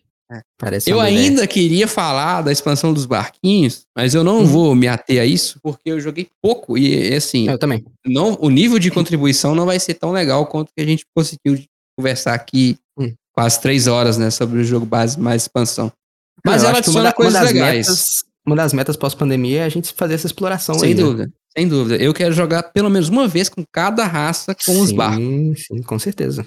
É, Só para Uhum. por alto, para saber para quem está escutando, é, a, expansão traz a, navega, a navegação, né? A navegação é, é ruim porque já tem a navegação, mas traz os Uhum. barcos, né? Os estaleiros e os barcos pro jogo. Uhum. Isso muda muito a dinâmica do jogo, porque uma coisa que o Gaia, agora comparação rápida, tem, que o TM não tem, é a facilidade de, de se mover, né? O Gaia, primeiro porque é tridimensional, você pode passar por cima do planeta, por baixo do planeta e vai embora, né? E, Uhum. e no TM agora você usa o seu barco para se expandir. Tem essa possibilidade. Você Uhum. pode transformar o barco numa casinha em qualquer lugar do é mapa. maluquice isso aí. Então isso muda, muda tudo. Muda as configurações. Você fala, opa, É, é, então é, não, e tem um outro detalhe também, que o, o barco, ele é uma nova forma de pontuar também. sim. Então, Uhum. tipo assim, além de todas as formas que já existiam no jogo, tem esse novo ângulo que você pode observar aí. Você vai Ah. ter mais uma opção de como pontuar. E quando que isso vai valer a pena? Você vai ter que analisar mais isso. É bizarro bem porque é, o, o barco é um novo recurso, ele te ajuda a pontuar, e ele tem o comércio, que é uma parada muito louca Uhum. aqui no outro jogo. É o seguinte: você se beneficia das estruturas dos adversários. É, olha Sim. que loucura isso. Pra quem não Mais jogou um esse ponto de interação. ela tem umas coisas muito legais. Quando alguém tem uma fortaleza e tá à beira-mar, se você vem com o seu barquinho e encosta nela, você faz um comércio com aquele cara. Ele querendo ou não. Uhum. E cada estrutura que você negocia dá um bônus diferente. Então, se você negocia com uma fortaleza, ah, uma pá. Eu não lembro qual que é cada um, gente. Tem muito tempo que eu não jogo a expansão. Uhum. Mas não sei se é pá, não. Mas cada um dá uma coisa. E Sim. Isso muda loucamente o jogo. Porque um recurso que é o barco, ele pode virar um monte de outras coisas. Dependendo de onde ele tá, quem são seus vizinhos, é, o custo dos barcos é diferente. Lembra que eu falei que o Swarm ele muda muito com a expansão? Por que, que eu digo isso? Porque tem uma ação que você compra agora com poder, que é fazer um barco. Essa ação custa mesmo tanto para todo mundo. E perceba que uma ação de comprar dois trabalhadores para um Swarmling é menos que uma casa. Perceba? Uhum. Mas uma ação de comprar um barco para um Swarmling é comprar um barco. É Uhum. mesmo tanto para todo mundo. Porém, o barco dele vira uma casa. E a casa dele é bem mais cara que a dos outros. Então, você tem uma ação poderosa ali agora pro Swarmling. E fazer o estaleiro é muito bom. E seus Uhum. barcos são baratos, mas essas casas são caras. Então, você faz a barra de barco, sai fazendo. Então, a expansão mudou tudo. Mudou, inclusive, É, não, os faquires, né? Os É, anões. é, tem esse rebalanceamento, né, cara, também do jogo. Que é bem interessante. É, os faquires e os anões não têm barcos, né? Eles têm os mercadores. é diferente. Eles andam pela Sim. terra e tal. Fazem... É, Cara, é muito legal. Mas eu, Uhum. sinceramente, recomendo ela depois que você experimentou tudo aqui do jogo básico. Porque assim, Sim. o jogo não é barato, né? Um Terra Mística. Se bem que, olha só, nós estamos falando aqui tem três horas. Qual o jogo que valeu três horas aqui de podcast até hoje? Nenhum. É, não, É. E a gente já jogou mais Terra Mística. Eu joguei mais Terra Mística do, em em tempo jogado que qualquer outro jogo. Eu acho que só perde pra xadrez na minha vida. Terra Mística, o resto não tem nem comparação. É. Tantas vezes que eu joguei Mística. E assim, ele custa hoje, eu acho que 370 reais. Novo, lacrado, jogo base. Só o jogo Uhum. base, você vai jogar 50, 70 partidas tranquilo, sem Uhum. Fazer força. Aí você Nossa. vai lá na, na primeira expansão, mais nas 50 também sem fazer. Eu continuaria jogando só a primeira a segunda, até hoje, se fosse preciso. Mas eu sou entusiasta, então eu tenho a segunda Sim, sim. expansão, que eu acho muito boa, e vou usar muito agora, mas sem partido. Uhum. É, não, e, já ano que vem tem um novo Terra Mística, né? Então, assim, talvez até esse ano. Sabe? Olha, então, pra gente ir pros finalmente do podcast, ano que vem Terra Mística faz 10 anos, né? Eu tenho Uhum. certeza que vai ter alguma coisa escondida que a gente não sabe ainda. Certeza, aposto, aposto quanto você quiser, vale, valendo um, um Corsa 98. Vai, vai É, não, vir e tem- é. E eu tô falando do que a gente já sabe, né? Que é o. É, que é o Terra Age of Innovation, né? Innovation, É. Que inicialmente era pra ser mais uma expansão do jogo, eventualmente virou standalone. Eu imagino que vai vir um Big Box aí, alguma coisa assim. Terra Mística. Preparem os corações. Ah, e os bolsos, né? E os bolsos. É, é, não, e, e é aquela coisa, eu diria que tem muito jogo que às vezes a primeira partida é muito boa, a segunda partida é boa ainda, mas às vezes na décima ele já não é tão interessante, ou então ele às vezes é tão interessante quanto na primeira. O Terra Mística, ele é como um bom vinho e a cada partida, pelo menos pra mim, eu diria que ele é melhor e melhor. Quanto mais experiência você e o seu grupo têm com ele. Não é. Não, não é um jogo de você pegar e jogar uma partida e nunca mais jogar. Eu acho que é um jogo que. Não é não é que ele demanda tempo, mas ele se beneficia com o tempo. E isso é muito único e ele é inesgotável. Pra mim, eu diria que Terra Mística é inesgotável. É, é absurdo. Vamos indo pros finalmente. Acho que já falamos pra caramba, falamos da- do jogo Nossa. base, das expansões, das duas expansões. Uhum. É, vai- talvez seja o maior podcast da história do, do, do Lost Token, do CruzaCast. Nossa, É, mano. Terra Mística merece, Porra. né, cara? Terra Mística merece. Mística- Ao acrescentar algum 10 centavos aqui a, a discussão? Ah, não, eu tenho muita coisa pra acrescentar, mas assim, acho que tá passando um pouco da hora, acho que tem um certo limite aí de atenção do ouvinte nosso também pra falar. Sem dúvida, sem dúvida. Escoitão, palavras finais, porque senão a gente não vai embora hoje não. O jogo é bom demais, você é louco. Jeová, povo, tomem vacina, aqui tiver e joguem Terra Mística. É isso. Pedrão, você que ficou mudo devido à sua é, preferência por clãs da Caledônia, o que você tem a dizer para os ouvintes? Eu, momento? eu me, me silenciei porque eu joguei apenas uma modesta partida de ainda. Quem sabe um dia é, eu jogue mais, né? Ou não. Tá convidado. Tá convidado. Esteja convidado. E agradecer a todos aí por essas quase três horas de papo e dê uma chance a Clãs da Caledônia. É isso eu tenho a dizer. que arrombado. O cara chega aqui. Quem não sabe não. ai, ai. Brunão, Ou, um abraço aí, bom dia, boa tarde, boa noite para quem nos ouviu até agora. E espero que vocês tenham gostado aí, que vocês tenham tirado alguma coisa. Eu acho que Terra Mística vale até um cast separado, assim, estratégia de Terra Mística. Eu sei que a gente já destrinchou muita coisa aqui, né? Mas um podcast, é um programa, né? Só sobre isso, né? Sim, sim, sim. É, não, mas tipo assim, pelo menos eu, eu, eu, eu não sei por vocês, eu imagino vocês também. Eu me podei muito na hora que eu fui falar das estratégias. Tipo assim, Sim. eu falei bastante, mas. Tipo assim, eu, eu tava tipo assim, gente, eu poderia continuar aqui, sabe? Assim, que é um jogo muito profundo e tem muitas nuances. E, e assim, eu tenho certeza que tem várias coisas que eu falei que vocês falaram que vocês não pensaram. Eu tenho certeza que coisas que vocês fa fa- Assim, tem coisas que vocês falaram que eu não, também nunca tinha pensado. E com certeza muitas coisas que vocês não falaram. Vai Uhum. acontecer isso também. Então, assim. É algo que a gente poderia discorrer muito mais, que é a estratégia, e tem o, o guia aí, leiam o guia de estratégia do Rafael Coelho na Olha Ludopedia. aí. Não, não tá completo ainda, infelizmente, mas quem sabe um dia, né? Você vai chegar lá, vai ter o guia de estratégia, de estratégia básica, que é mais ou menos comum para todas as raças. Uhum. E lá também tem, eu acho que eu já escrevi sobre seis raças específicas. E aí tô abrangendo todas as expansões, tá? É, Uhum. dá- Vale a pena se, se você é entusiasta do jogo, dá um confere. Eu prometo que um dia eu termino. É porque realmente tá puxado o negócio que é escrevendo, é mais difícil do que parece. Realmente. Nossa, tá E-. E, e, cara, é, não, acho que a gente poderia fazer aí um programa, não vou falar que a gente vai fazer por agora, mas eu acho que fica aí esse, esse convite, se, se os ouvintes quiserem também, que fala com a gente, se vocês gostaram da ideia de ter um papo mais profundo sobre estratégia do, do Terra Mística, não apenas que a gente só passou por cima, parece que a gente falou muito, e a gente falou muito, mas a gente só passou por cima do que, que a gente pode dizer aqui, e eu acho que a gente podia fazer aí uma, uma showmatch Terra Mística experiente com a galera. Olha É, aí, já- é já- pena, chamar a hein? galera experiente e também fazer hum, tipo assim, uns guias estratégicos em áudio e talvez até botar isso num, num vídeo do YouTube, quem sabe? Não sei, vamos ver. Olha aí. Ou- Ouvintes, é, assistidores, internautas, como diria aí o Moita, é, falem com a gente aí se vocês têm interesse nisso, que é algo assim que eu, eu gostaria de fazer. Dá pra fazer um workshop de Terra Mística? É... Workshop de Terra Mística. Vamos- Maratona de Terra Mística? É, Vamos, vamos cobrar é, Masterclass de Terra Mística. Mas, olha, Ma- Masterclass. ma- Masterclass de Terra. Mística. Como jogar com os acólitos dos Caos Magicians em sete passos simples. Olha aí. Maratona para sucesso. simples. Sim, Terra Mística, clica aqui e saiba como. Não, três horas pra falar do básico. Passo simples que você vai ter que passar. Tranquilo. É, não, porque Ok, tem que ter né? a chamada, a chamada que, ganhar- que parece que não vai ter é trabalho. recordista mundial de Terra Mística? Arrasta pra cima. É, aí. Muito bom. Kenneth, eu te joguei na fogueira que tu veio gravar o episódio mais comprido da história desse podcast. Mas tu, tu te saiu bem. E palavras finais. Tem muita coisa realmente que a gente não falou, né? E uma coisa que eu vinha pensando muito aqui, enfim, não vou tocar muito tempo, mas existe uma grande diferença entre jogar Terra Mística online e jogar Terra Mística presencialmente, né? Principalmente se, o- se Nossa. o online for o Snellman. Né? Hum, Porque o verdade. Snellman tem todo o script ali, então se você tem um pouquinho de noção de, de, de programação, né? Você sai planejando suas rodadas, rodadas. Uhum. Enfim, você perde horas e horas ali. É, é, não, se, eu tô jogando no BGA, cara, enquanto o resto das, das pessoas tá jogando, às vezes, o último turno, porque a última rodada de Terra Mística é uma loucura, né? É a Hum. última rodada que você pode planejar tudo, você não precisa pensar no futuro mais nada, né?